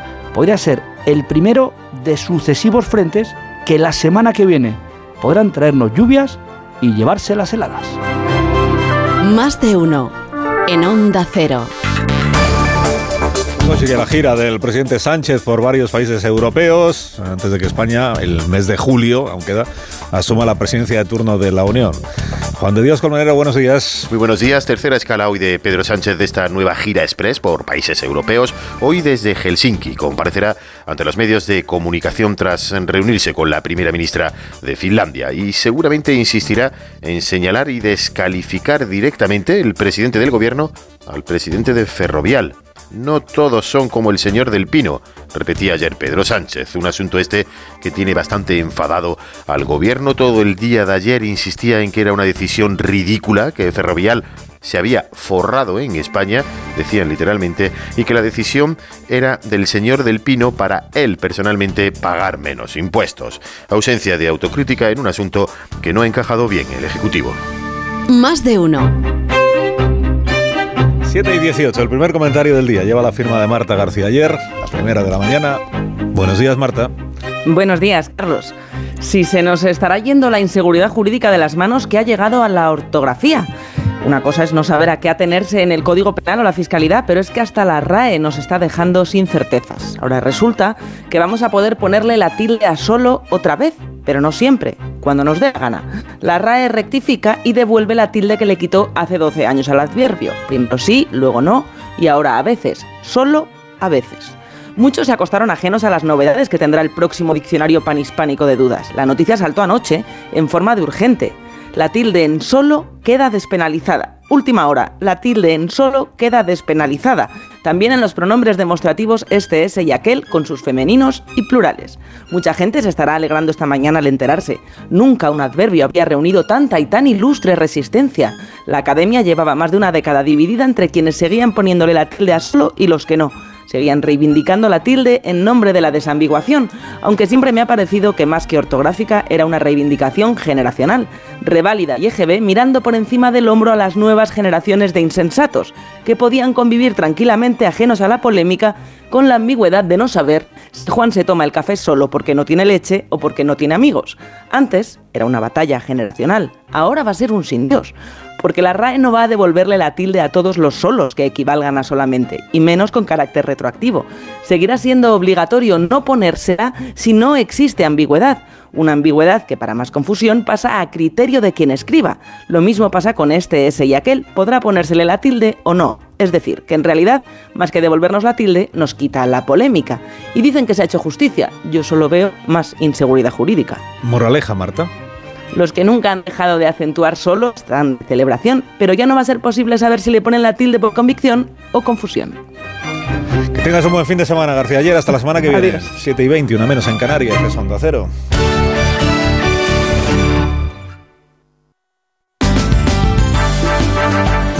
Más de uno. Onda Cero, Comunidad de Madrid. Oscar Plaza. Buenos días. La Asamblea de Madrid aprobó en la tarde-noche de ayer, con los votos a favor de PP y Vox, la rebaja fiscal impulsada por el Gobierno regional para favorecer la natalidad y la compra de viviendas, una medida dirigida a 100.000 familias. El Pleno de la Asamblea dio luz verde además con el apoyo del PP a la iniciativa de Vox para que continúe la tramitación de la derogación de la ley trans de la Comunidad de Madrid, una ley que se aprobó durante la presidencia de Cristina Cifuentes. El texto va a ser mejorado, aunque el Partido Popular entiende que la nueva ley trans va a tener que hacerse ya, Carlos León, después de las elecciones autonómicas del 28 de mayo. Sí, los diputados del Partido Popular votaron a favor de la propuesta de Vox de derogar la ley autonómica trans, aunque la presidenta Díaz Ayuso ha asegurado que llega tarde. Nosotros vamos bien a abrir este debate y tomar en consideración su propuesta, aunque señoría, llega tarde y por tanto tendrá que ser el Partido Popular en la siguiente legislatura quien elimine esta ley y la modifique por una más sensata. Solo quedan tres plenos y no hay tiempo para realizar un nuevo proyecto. La portavoz de Vox, Rocío Monasterio, piensa que sí se podía tramitar. Si dicen que no da tiempo a derogar esta ley, ¿por qué presentan en el último pleno las medidas fiscales para las deducciones para extranjeros? A mí me lo tienen que explicar, a eso sí que no va a dar tiempo. Durante el debate, la oposición de izquierda criticaba con dureza la derogación de esta ley trans. Y después de la petición de casi 500 el pleno del distrito de Carabanchel de la capital ha aprobado implantar el SER, el servicio de estacionamiento regulado, los parquímetros, en la zona de Sanillán, situada en el barrio de San Isidro. 7 y 22 minutos, toca repasar ahora con Ama Seguros la información del tráfico. Si eres familiar de un profesional sanitario, disfruta también de las ventajas de AMA. AMA, seguros para profesionales sanitarios y familiares. Infórmate en amaseguros.com o en el 911 75 40 37. Nos fijamos en primer lugar en las carreteras de circunvalación en las autovías. DGT, Patricia Arriaga, buenos días. Muy buenos días. Arranca esta jornada de viernes y a esta hora van a encontrar tráfico lento en la entrada a Madrid, helados a la altura de Torrejón de Ardoz y también en la A4 en Pinto y Butarque y la A42 en Parla, Fuenlabrada y Getafe. Además, Se complica ya la M40 especialmente en el tramo de Vallecas y Coslada en sentido A2. Precaución en estos tramos y vías. ¿Qué panorama tenemos hasta ahora en las calles de la capital y en la M30? Pantallas, Charo Alcázar, buenos días. Buenos días, Oscar. Despierta la mañana del viernes con una incidencia en el arco este de M30, en la zona de O'Donnell, dirección norte. Se trata de un vehículo averiado que está ocupando el carril izquierdo en la calzada lateral y que está generando importantes retenciones. De hecho, ya alcanzan en Méndez Álvaro. Un punto crítico a esta hora de la mañana en M30. Al otro lado va en aumento la circulación. Lo hace a su paso por San Paul de Mar, dirección A6.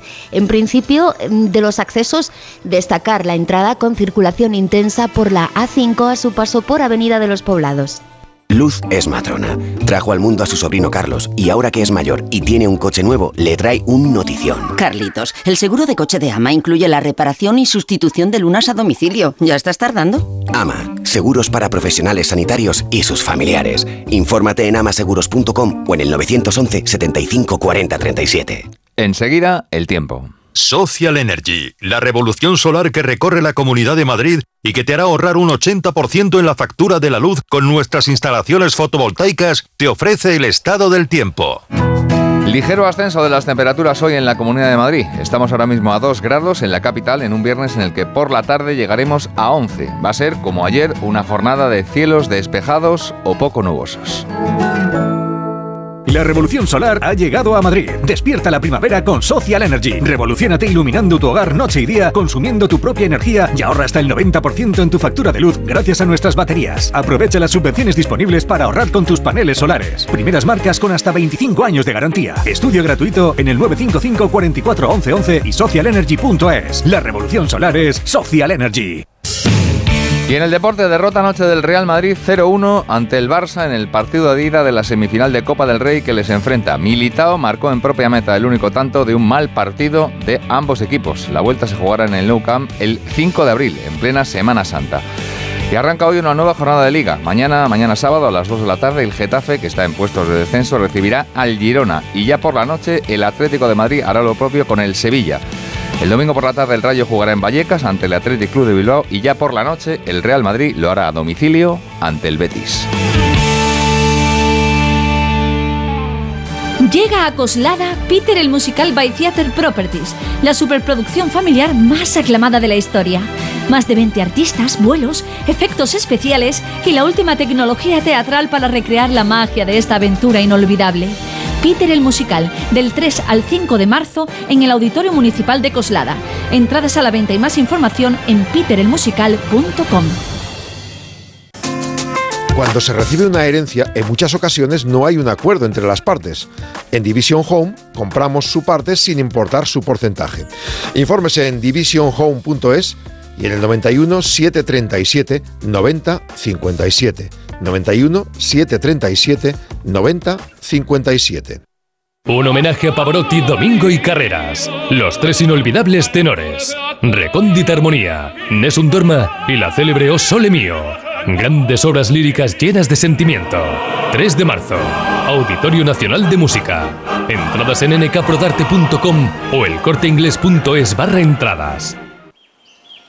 Defiendes la paz, pero quieres seguir luchando por un futuro más limpio. Con energía producida en Europa. Vives en una democracia, pero no cedes cuando se trata de proteger nuestro planeta. Quieres la neutralidad climática en Europa. Las energías renovables son el camino. Día a día, somos más quienes nos unimos para lograrlo. Europa eres tú. Smartick, 15 minutos y listo. El tiempo que necesitan tus hijos para aprender matemáticas y lectura.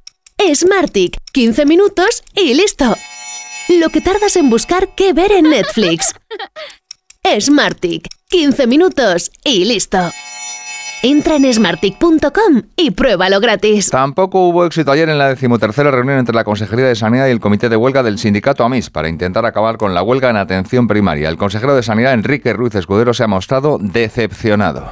Mire, después de 13 reuniones y con un seguimiento de un 0,98, que son 19 médicos sobre 2.000, o sea, no nos parece serio que el sindicato ahora mismo haga este planteamiento Es algo que, que no podemos tener a los madrileños rehenes eh, en esta situación y no dándoles la prestación sanitaria que merecen en todo momento. Son las 7 y 28 minutos. Es el rincón de Jaén, es el rincón de Jaén. Ven al Rincón de Jaén.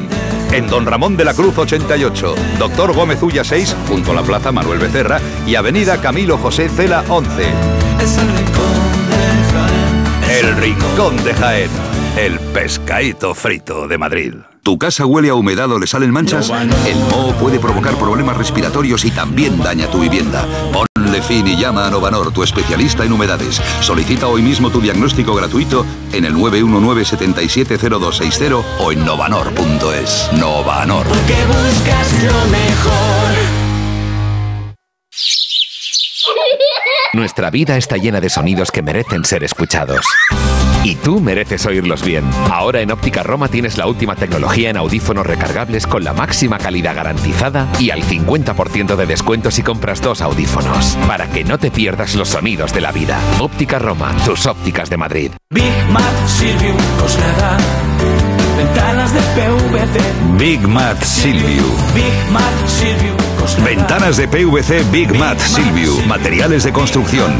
Silviumateriales.com. Big Silvium Coslada y Torrejón. Llega a Coslada Peter el Musical by Theater Properties, la superproducción familiar más aclamada de la historia. Más de 20 artistas, vuelos, efectos especiales y la última tecnología teatral para recrear la magia de esta aventura inolvidable. Peter el Musical, del 3 al 5 de marzo en el Auditorio Municipal de Coslada. Entradas a la venta y más información en peterelmusical.com. Esto es Onda Cero, siguen escuchando más de uno, siguen con Alsina.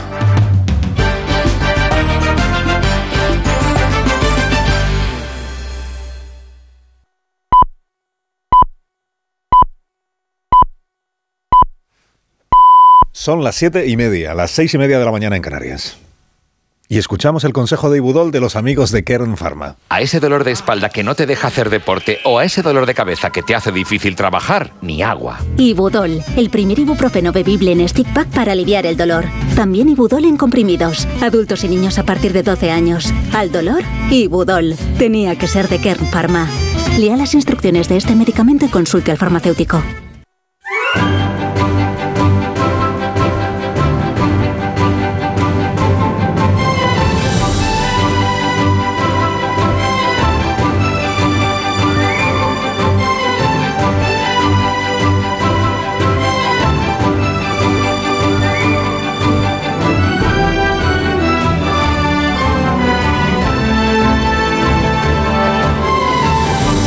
Estrenando la mañana del viernes, el 3 de marzo del año 2023, naturalmente, el año no cambia. El día pues cambia, una vez que acaba el día empieza el siguiente. Y tenemos esta previsión de temperaturas máximas para esta jornada. La más alta del día la disfrutaremos en Tenerife, de nuevo, con 24 grados. Suben un poquito las máximas. En Málaga, por ejemplo, y en Huelva disfrutaremos hoy de 18. Y en Córdoba también, y Granada, 18 de máxima. Tarragona y Pontevedra llegaremos a los 16, igual que en Orense y en Gerona. En Almería, 15 grados. También 15 esperamos de máxima en Cáceres, en Castellón, en Ciudad Real, en Valencia, 15 grados. Salamanca y Madrid, 12. Dos más que ayer. Como en Zaragoza, también 12, y en Lugo y en Guadalajara. En Bilbao y en San Sebastián llegaremos a los 10 grados, también en Oviedo. En Teruel, Segovia y Pamplona esperamos 7 de máxima, como en Burgos y en Soria. Y entonces la mínima del día, la máxima más cortita, si no está en Burgos y no está en Soria, ¿dónde está? Pues en Vitoria. Será de 6 grados, como mucho, en eso de la hora de comer. Y desde las 6 de la mañana les estamos contando cómo empieza informativamente el día. Ahora en medio minuto y de la mano de CaixaBank les recuerdo cuáles son los asuntos fundamentales que tenemos a la vista. Bueno, el, que más comentarios seguramente eh, merecerá entre los tertulianos de este programa y los culturetas de esta mañana pues es lo de la tilde. La tilde que después de una batalla, dice hoy el García Calero en ABC, dice, después de una batalla entre escritores y lexicógrafos dentro de la academia, pues han vencido los escritores. ¿Por qué? Pues porque hace una reinterpretación de la norma, la Real Academia, y dice que a partir de ahora lo de poner tilde o no ponérselo en, el- en cuatro palabras, que son el adverbio solo y luego el este, el ese y el aquel, poner tilde o no ponérselo queda a criterio de quien escribe. Si percibe que puede haber ambigüedad en la frase, pues tiene que poner la tilde para romper con esa ambigüedad. Ya no es el contexto de la frase como hasta ahora, sino el criterio de quien escribe, ¿eh? si hay ambigüedad o no la hay. Bueno, además de eso que tenemos. Tenemos, bueno, lo- poca ambigüedad en lo de Sánchez. Sánchez ha decidido que hay que ir a por Rafael del Pino, hay que ir a por la reputación del presidente de Ferrovial y personalizar en él todos los ataques del gobierno, con esta tesis que el gobierno viene lanzando desde el día de ayer, más en privado que en público, que dice la única razón que tiene en realidad Ferrovial, y no es sino la familia del Pino, para llevarse la sede social de la compañía, es que no quieren pagar ellos el impuesto de grandes fortunas en España. Desde Ferrovial se está diciendo que esto es mentira, pero- y el presidente lo que dijo ayer en, en Dinamarca es que eh, no es un empresario comprometido con su país. El señor Del Pino, a diferencia de otros que son ejemplares, a los que por supuesto él no nombra. Nombre solo pone para lo malo, para lo crítico, para el otro no. Hoy tiene otra, otra visita, eh, creo que está en Finlandia, hemos contado, y luego tiene otra comparecencia, o sea que hoy seguramente insistirá en la, en la cacería. Y sobre lo del Tito Berni, lo que dijo ayer el presidente es que todo aquel diputado que no cumpla con los estándares de ejemplaridad, que sepa que será expulsado. ¿En qué consisten los estándares de ejemplaridad? Dirá usted, claro, si es corrupto, pues lo expulsan. No, no, no va exactamente de eso. Está, por supuesto, si es corrupto o el partido decide, como, como decide el juez Pachi López, que uno es corrupto, pues se le expulsa. No, pero eh, lo de la ejemplaridad tiene que ver con lo de la prostitución, aunque no lo digan abiertamente, no lo digan expresamente. Significa que si en alguna foto, apare- en alguna foto con, con prostitutas aparece otro diputado del Grupo Socialista, entonces ese será expulsado inmediatamente. No por corrupto, sino por no ejemplar. Premio A con A de emprendedora. Como autónoma, sabes que la A está en ti y todo lo que has conseguido merece un reconocimiento. Participa en el premio A de CaixaBank y comprueba cómo puedes ser la ganadora de un premio de 6.000 euros. Inscríbete online hasta el 17 de marzo.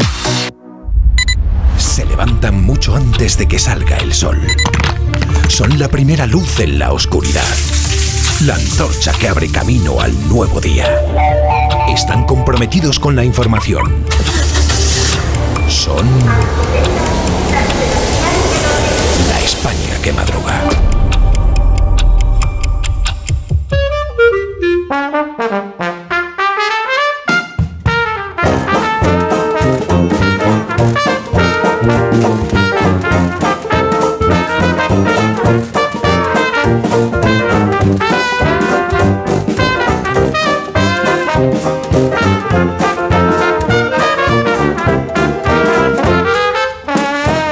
España que madruga en viernes con el profesor Rodríguez Brown. Buenos días, Carlos. Buenos días, a pesar del gobierno. También con Daniel Ramírez García Mina, el nuevo. Buenos días, Dani. Ya es viernes y el Tito Berni lo sabe. Rosa Belmonte, buenos días. Muy buenos días, yo he traído una canción, ahora después la veréis. Qué bonito, una canción. ¿La vas a cantar tú? Qué lindo. Félix José Casillas, buenos días. Yo digo solo buenos días. Buenos días. Amón Rubén, buenos días también para Prueba ti. de contexto. No es lo mismo venir solo los viernes que venir solo los viernes. Ahí, ambiguo, Ahí, no es ahí, ambiguo, ahí, ahí, no es ambiguo. Sí, sí, lo es, porque en la radio la tilde no. Ya, pero entonces hay que poner un gesto de soledad. Ya, pero no tampoco es lo es mismo, gesto. no es lo No mismo venir solo los viernes que, venir. solo los viernes. solo, en soledad. Eso podría ser una tilde radiofónica. Minuto. Venga, que no es fácil, ¿eh? No es No, la radio es muy difícil. La El España idioma, que no madruga. Donde el Sina. Mira, yo estoy empezando a sentir cosas. Vamos, que te quiero. No, no, si yo también te quiero, pero como amiga. La quieres, pero no tanto. Hipotecas naranja de ING. Te mantienen libre de vincularte más de la cuenta. Entra en ing.es y descubre tu precio personalizado y al instante en nuestro nuevo simulador de hipotecas. Do your thing. Con viajes al corte inglés y New Blue, asómate al verano. Adelanta tu reserva y consigue grandes ventajas y los mejores destinos. Podrás disfrutar del Caribe desde solo 825 euros. O si prefieres, descubrir la costa de Albania, la joya de los Balcanes. Reserva ya sin gastos de cancelación y llévate hasta 500 euros de regalo en cupón del corte inglés. Consulta condiciones. Los que vivimos en una casa hemos podido. Y los que vivimos en un edificio también. Con Smart Solar de Iberdrola tú también puedes ahorrar hasta un 70% en tu factura de la luz con la energía solar, vivas en una casa o en un edificio. Más información en iberdrola.es, en el 924 24 24 o en nuestros puntos de atención. Cambia la energía solar con Iberdrola, empresa colaboradora con el programa Universo Mujer. Empieza el espectáculo. Vuelve la Fórmula 1. Nuevas batallas, estrategias de equipo, paradas en boxes. Amantes de la Fórmula 1, empieza nuestro momento. Toda la Fórmula 1 solo en Dazón. ¿Y tú que vives en un piso? ¿Qué necesitas para tu seguridad? Pues yo vivo en un bajo y tengo un pequeño patio. Es muy fácil acceder y necesito que esa zona esté protegida. Pues con la alarma de Securitas Direct lo estará. Gracias a sus sensores y cámaras de seguridad exteriores, si accede un intruso al patio, lo detectan. Y además, se enciende un potente foco de luz para disuadirlo. Y es que tú sabes lo que necesitas y ellos saben cómo protegerte. Llama ahora al 900-272-272 o entra en securitasdirect.es y descubre la mejor alarma para ti. 29. Tus nuevas gafas graduadas de Sol Optical. Estrena gafas por solo 29 euros. Infórmate en soloptical.com. Si padeces insomnio, estrés o ansiedad por tener muchos préstamos, podemos ayudarte. Llevamos 15 años mejorando la vida a miles de personas como tú. En Agencia Negociadora encontrarás personas empáticas capaces de solucionar lo que tú no puedes, negociando con los bancos para que ya, el próximo mes, tengas un único préstamo y pagues hasta un 80% menos que ahora. Sin moverte de casa rápido y discreto. Si tienes casa en propiedad, llama gratis al 900-900-880. 900-900-880. Te cambiará la vida. Grupo Reacciona. Oye, ahora que estamos aquí un poquito los tres, os quería decir algo. Alicia, ¿hace cuánto nos conocemos tú y yo? Nos acaban de presentar. Bueno, y Alberto. Soy Félix. Pues Félix, para mí, para mí, ¿eh? Es como si fuerais mis hijos. Los dos, ¿eh? Padre no hay más que uno. Claro que por 17 millones a lo mejor te sale alguno más. Ya está a la venta el cupón del Extra Día del Padre de la ONCE. El 19 de marzo, 17 millones de euros. Extra Día del Padre de la ONCE. Ahora cualquiera quiere ser padre. A todos los que jugáis a la ONCE, bien jugado. Juega responsablemente y solo si eres mayor de edad. Más de uno en Onda Cero. Donde el Sina...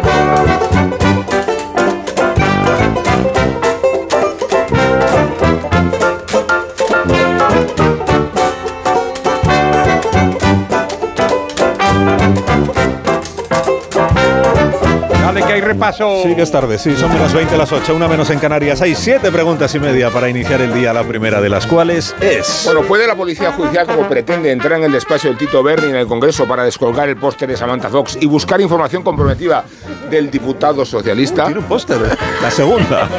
Digo que no, no puede. ¿Y puede la Fiscalía, como pretende, hacerse con su ordenador? Pues tampoco. El Congreso es inviolable, salvo autorización de la mesa.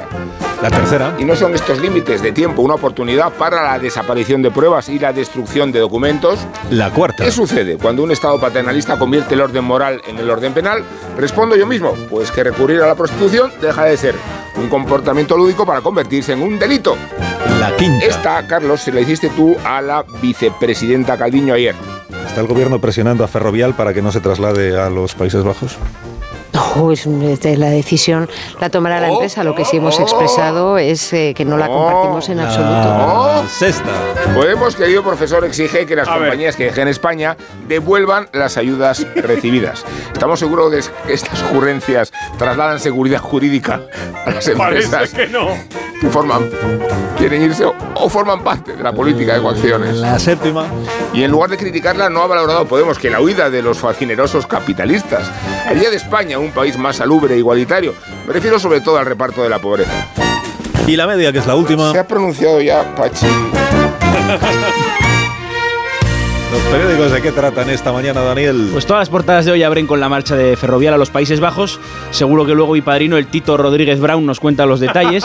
A modo aperitivo leeré las consecuencias políticas de la noticia. El confidencial Sánchez rescata su discurso anti-IBEX tras la salida de Ferrovial y pone rumbo electoral. El español cuenta cómo el presidente del gobierno ha convertido la salida de Ferrovial en un debate sobre la integridad de Rafael del Pino. Hay una columna interesante de Ferrer Molina que describe a Sánchez y a del Pino como dos hombres parecidísimos, dos hombres que actúan movidos por el interés personal y el afán de poder en sus respectivos campos. Una vez dijo del Pino en una entrevista, si no actuamos rápidamente y con decisión, toda una generación de jóvenes con talentos se irá a trabajar a otros lugares. Apostilla Ferrer Molina. Visto lo visto, no hay que descartar que estuviese incluyéndose en ese colectivo. Rafael del Pino tiene 64 años. Vosotros estaréis de acuerdo en que se trataba de uno de esos jóvenes.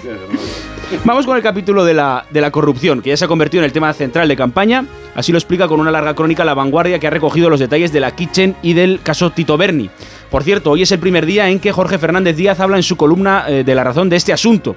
La Fiscalía pide para él 15 años de cárcel. Escribe, fortaleza, buen humor, paciencia y perseverancia son virtudes necesarias siempre, y especialmente en los tiempos actuales en los que la información y un mundo profundamente descristianizado decapitan el honor y la reputación personal sin respetar siquiera la presunción de inocencia. En cuanto al Tito Berni, Segundo choque entre las instituciones que investigan el caso. Primero, la jueza se cabreó con la fiscalía porque ella quería detener al Tito Berni por el riesgo de destrucción de pruebas, pero al no solicitarlo la fiscalía tuvo que dejarlo en libertad. Ahora, y ese es el titular del Confidencial, la Fiscalía se niega a registrar el despacho del Tito Berni en el Congreso como reclama la policía, pero sí pide su ordenador. Quien continuará en la cárcel es el general de la Guardia Civil implicado en el caso, portada de ABC. El general seguirá en prisión y el despacho de Tito Berni sin registrar. El mundo dedica su primera plana a los cinco del Ramsés, es decir, a los cinco diputados que han reconocido haber cenado con Tito Berni, Indalecio Gutiérrez, Uxía Tizón, Presente. Ma- Manuel Rivas, Presente. Guillermo Meijón y Ana Prieto. Presente. Niegan vínculos con la trama y se querellarán contra los medios que les han asociado a ella. Y hay una reacción de estos diputados que tiene su peligro, dicen. Cena sí, pero prostíbulos ni de coña. Y de, y de núcleo duro tampoco. Igual lo de núcleo duro, que es un tópico en este caso, era mejor no mencionarlo. Sánchez fumigará, perdón, fulminará a cualquier implicado. ¿Y qué ocurre en la oposición? Que no me has contado nada todavía esta mañana. Hay varias noticias que lo he visto yo sobre Díaz Ayuso. Pues eso de que la venganza es un plato que se sirve frío al Sina, en el caso de Ayuso es un plato congelado. El país. La purga de Ayuso a los alcaldes casadistas un año después molesta a la cúpula del PP. La presidenta de la Comunidad de Madrid ha trasladado a los actuales regidores de Majadahonda, Pozuelo, Colmenar Viejo y, Villaviciosa de Amón, perdón de Odón, que no serán candidatos el 28 de mayo. Ayer Aznar compartió escenario con Ayuso. Dice el país que, Aznar comparó a Ayuso con Margaret Thatcher, hombre, presidente. Eso es como comparar a Tito Berni con Marlon Brando en El Padrino. En el capítulo de las exageraciones podemos incluir la reacción del PP que recogen esta mañana a varios periódicos, entre ellos La Razón. Dice, Génova compara la trama canaria con los SERE de Andalucía. Por cierto, ayer se produjeron los primeros cambios registrales en virtud de la ley trans. Y también ayer Ayuso votó a favor de la propuesta de Vox para derogarla. No lo hará esta legislatura, sino la siguiente. Y termino con un reportaje curioso que publica hoy El Mundo. Tiene que ver con el autor, os acordaréis de aquella frase de que te vote chapote. La solían utilizar algunos dirigentes de PP y Vox contra el gobierno de Sánchez. El autor es Chema de la Cierva, hijo del historiador Ricardo de la Cierva, que también fue ministro de UCD. Titular, del que te vote chapote al Abascal, págame. De la Cierva fue fotógrafo de Vox y reclama miles de euros por unos encargos que nunca llegó a cobrar. Gracias, Dani. A ti, Rojillo Patrón. Gracias. En la hoguera de Belmonte que arde hoy, Rosa. Bueno, tenemos las cosas del general de la Guardia Civil en el caso del Tito Bernio, caso mediador. Cuando la codicia es el miedo al futuro, yo eso lo entiendo. Por un lado, en el mundo dice, durante la pandemia, como pensaba que se iba a acabar el mundo, guardé dinero en mi casa. Por otro lado, en ABC, un antiguo compañero asegura que en sus últimos destinos llegó a ganar 14.000 euros legales al mes y se veía con 2.500 euros de pensión, sin poderse costear los chochos voladores. Oye, que hay una canción de Siniestro Total donde dice que son peludos y muy grandes y vuelan amenazantes.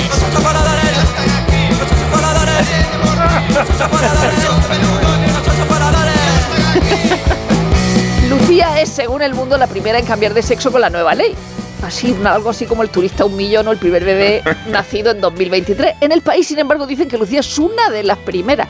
En cualquier caso, a mí lo, para mí lo más destacable, en el país hay fotos, es que lleva pantalones de peto. Lo siento, pero es que cada vez que veo a alguien con eso puesto me acuerdo de los Walton o de Paquita Salas. Muy mona, muy moderna, pero en peto no venga. La RAE autoriza, como ya habéis dicho, acentuar solo en caso de ambigüedad hace 12 años de este cambio en aras de la simplificación. Esos desastres con guion, con truán, con este. Lo bueno es que dicen que el criterio de quien escribe es el mejor criterio. Es la única vez que estoy de acuerdo con la RAE. Los padres de las gemelas de Sayent dicen no se llamaba Iván, se llamaba Alana. Según la vanguardia les han mandado un comunicado, la familia pide no hacer de la tragedia un abanderamiento político. No sé si el comunicado se lo habrán mandado también a, a Irene Montero por ese vídeo en el que tantos concienciados salen diciendo se llamaba Iván, se llamaba Iván, se llamaba Iván. En el fondo son como los nuevos tiempos del capataz eh, de más amor. Ya no te llamas Kunta Quinte, te llamas Toby Cao, que también sirve al revés. Ya hay 721 beneficiados por la ley Montero, la ley de, de libertad sexual. Pero esto es como la edad de Greer Garson. La actriz decía que no podía decir su edad porque cambiaba continuamente. Mm, no era la única. No era la única. Mi ídola. Ahora el despertar liberal de Carlos Rodríguez Brown con estas noticias de empresa, profesor. Ya mismo expansión sobre el caso ferrovial apunta expansión que lo importante es avanzar en la unión de los mercados de capitales. En una editorial dice acusar de falta de patriotismo o incluso amenazar veladamente con penalizar a esta compañía europea y eso es lo que va a seguir siendo ferrovial constituye un error de bulto que no se puede tolerar a un gobierno que precisamente ahora se está beneficiando ampliamente de la solidaridad de la Unión Europea. Cinco días el empleo revive en febrero con 89.000 ocupados más tras meses de apatía. El economista también sobre ferroviario. El gobierno debe dejar de atacar a la empresa, debería mejorar la seguridad jurídica y, y reducir impuestos. Bueno, más, el IPC subyacente sube el 5,6% en la eurozona y presiona al BCE. Este tipo de titulares a los que no me gustan mucho, porque es como si el BCE no tuviera que ver con la inflación. Bueno, hablando de esto, vamos a la prensa económica internacional que habla de la inflación. El Financial Times dice que la preocupación por la, por la inflación está está sacudiendo, claro, los mercados y los mercados financieros, elevando los, los costes del crédito a los niveles de 2007. También el Wall Street Journal dice que aquí hay una situación preocupante por las ventas de los de las, de las, de las, grandes cadenas, que parece que están disminuyendo. The Economist está jugoso también de esta semana, dice que el nuevo Brexit es el mejor acuerdo que puede conseguir el Reino Unido. En cambio, critica el ataque a, el ataque a Google por la- las políticas de antitrust y también analiza por qué los inversores están tan entusiasmados con la inteligencia artificial. La viñeta de hoy, ¿cuál es, profesor? Buenísima, Ricardo, en el mundo. Mientras rebuscan en los contenedores, un pobre le dice a su compañero, los incentivos fiscales aquí son tan escasos que creo que voy a geolocalizar mi búsqueda de basura a Ámsterdam. La actualidad del deporte con Félix José Casillas. No es que cumpliese con los estándares de ejemplaridad del estilo culé, pero el aficionado comprometido con el Barça celebra desde anoche la victoria en el Bernabéu. El Madrid tendrá que ser el Madrid más europeísta, el de las remontadas, si el mes que viene quiere despacho en la final de la Copa del Rey. Ganó el Barça con un gol que se metió el Madrid en su propia portería y eso que en día de repaso él no quería, Militao. Disfruta el entrenador azulgrana Xavi en privado de una victoria histórica, aunque en público en los papeles sea histórica porque fue el Barça del cerrojazo, del catenacho, un Barca, un Barça tacaño, contracultural. Pero ganó, no presume del cómo, pero escribe en Mundo Deportivo sí del placer de ganar con la posesión más baja desde un registro desde el año 2008. ¿Y el Madrid qué? Pues no tira a puerta contraria y la derrota es otra marca azulgrana en el daño reputacional para la estrategia de Ancelotti. Pocos jugadores comprometidos para jugar en equipo y mucho en lo de ir a lo personal. El desquite de Vinicius que quiere personalizar todos los ataques o esa tesis que circula y por la que Modric y Kroos van a jugar por el interés personal del entrenador italiano, aunque los argumentos, los resultados digan que el equipo paga un alto impuesto por esa presencia.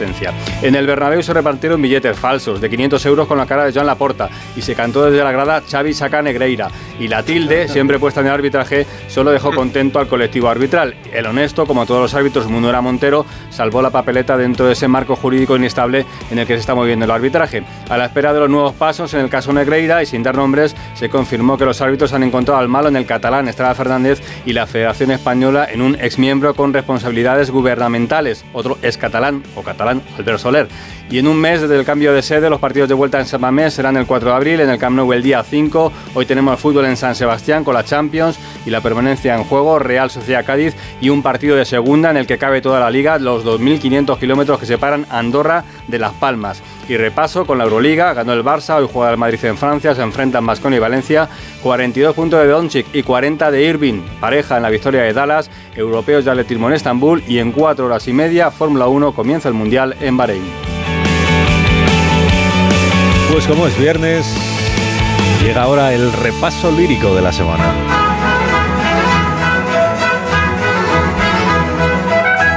Recreación del poeta venezolano. Abigail Lozano. Abigail Lozano. Haga el tiempo que haga, siempre hay que ir a Barcelona. Fuimos a Coca-Cola, a la que la séptima década galardona. Cosano te aclaró que es una empresa global y a la vez local. Ana Skews desentrañó la innovación de la inteligencia artificial. A Adrián Barbón le abochorna la corrupción muy real. Y te insistió en que el primero Asturias es leal. Leales son Rosingana y Vidal a las mujeres de más de 50. Y todos somos leales a los TEDx que cumplen esos felices 50. Sin cuento te digo, qué bien estuvo Nadia Calviño. Te dijo que a las empresas les va bien. Reí como un niño. Aseguró rotunda que este es un gobierno patriótico, con lo que acabé la semana en un remolino hipnótico.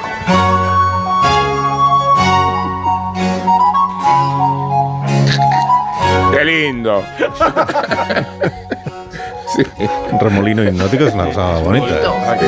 Sí. Bonita. ¿Y salió ya de él o Estoy en eso, permanece? estoy en eso. A ver si este fin de semana leyendo salgo. Está, está como, como el mago de Oz, Eso es, así es. en el tornado. Sí, pero a la vez con la mirada perdida, porque está hipnótico. Bueno, que profesor, que tenga un buen fin de semana. Adiós, poeta liberal. el lunes ya nos cuenta cómo le fue. Claro que sí.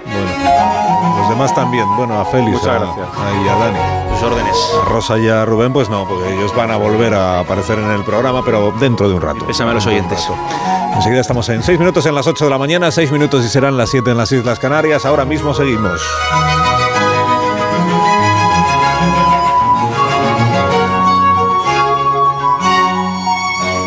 Más de uno en Onda Cero. Donde el Sina.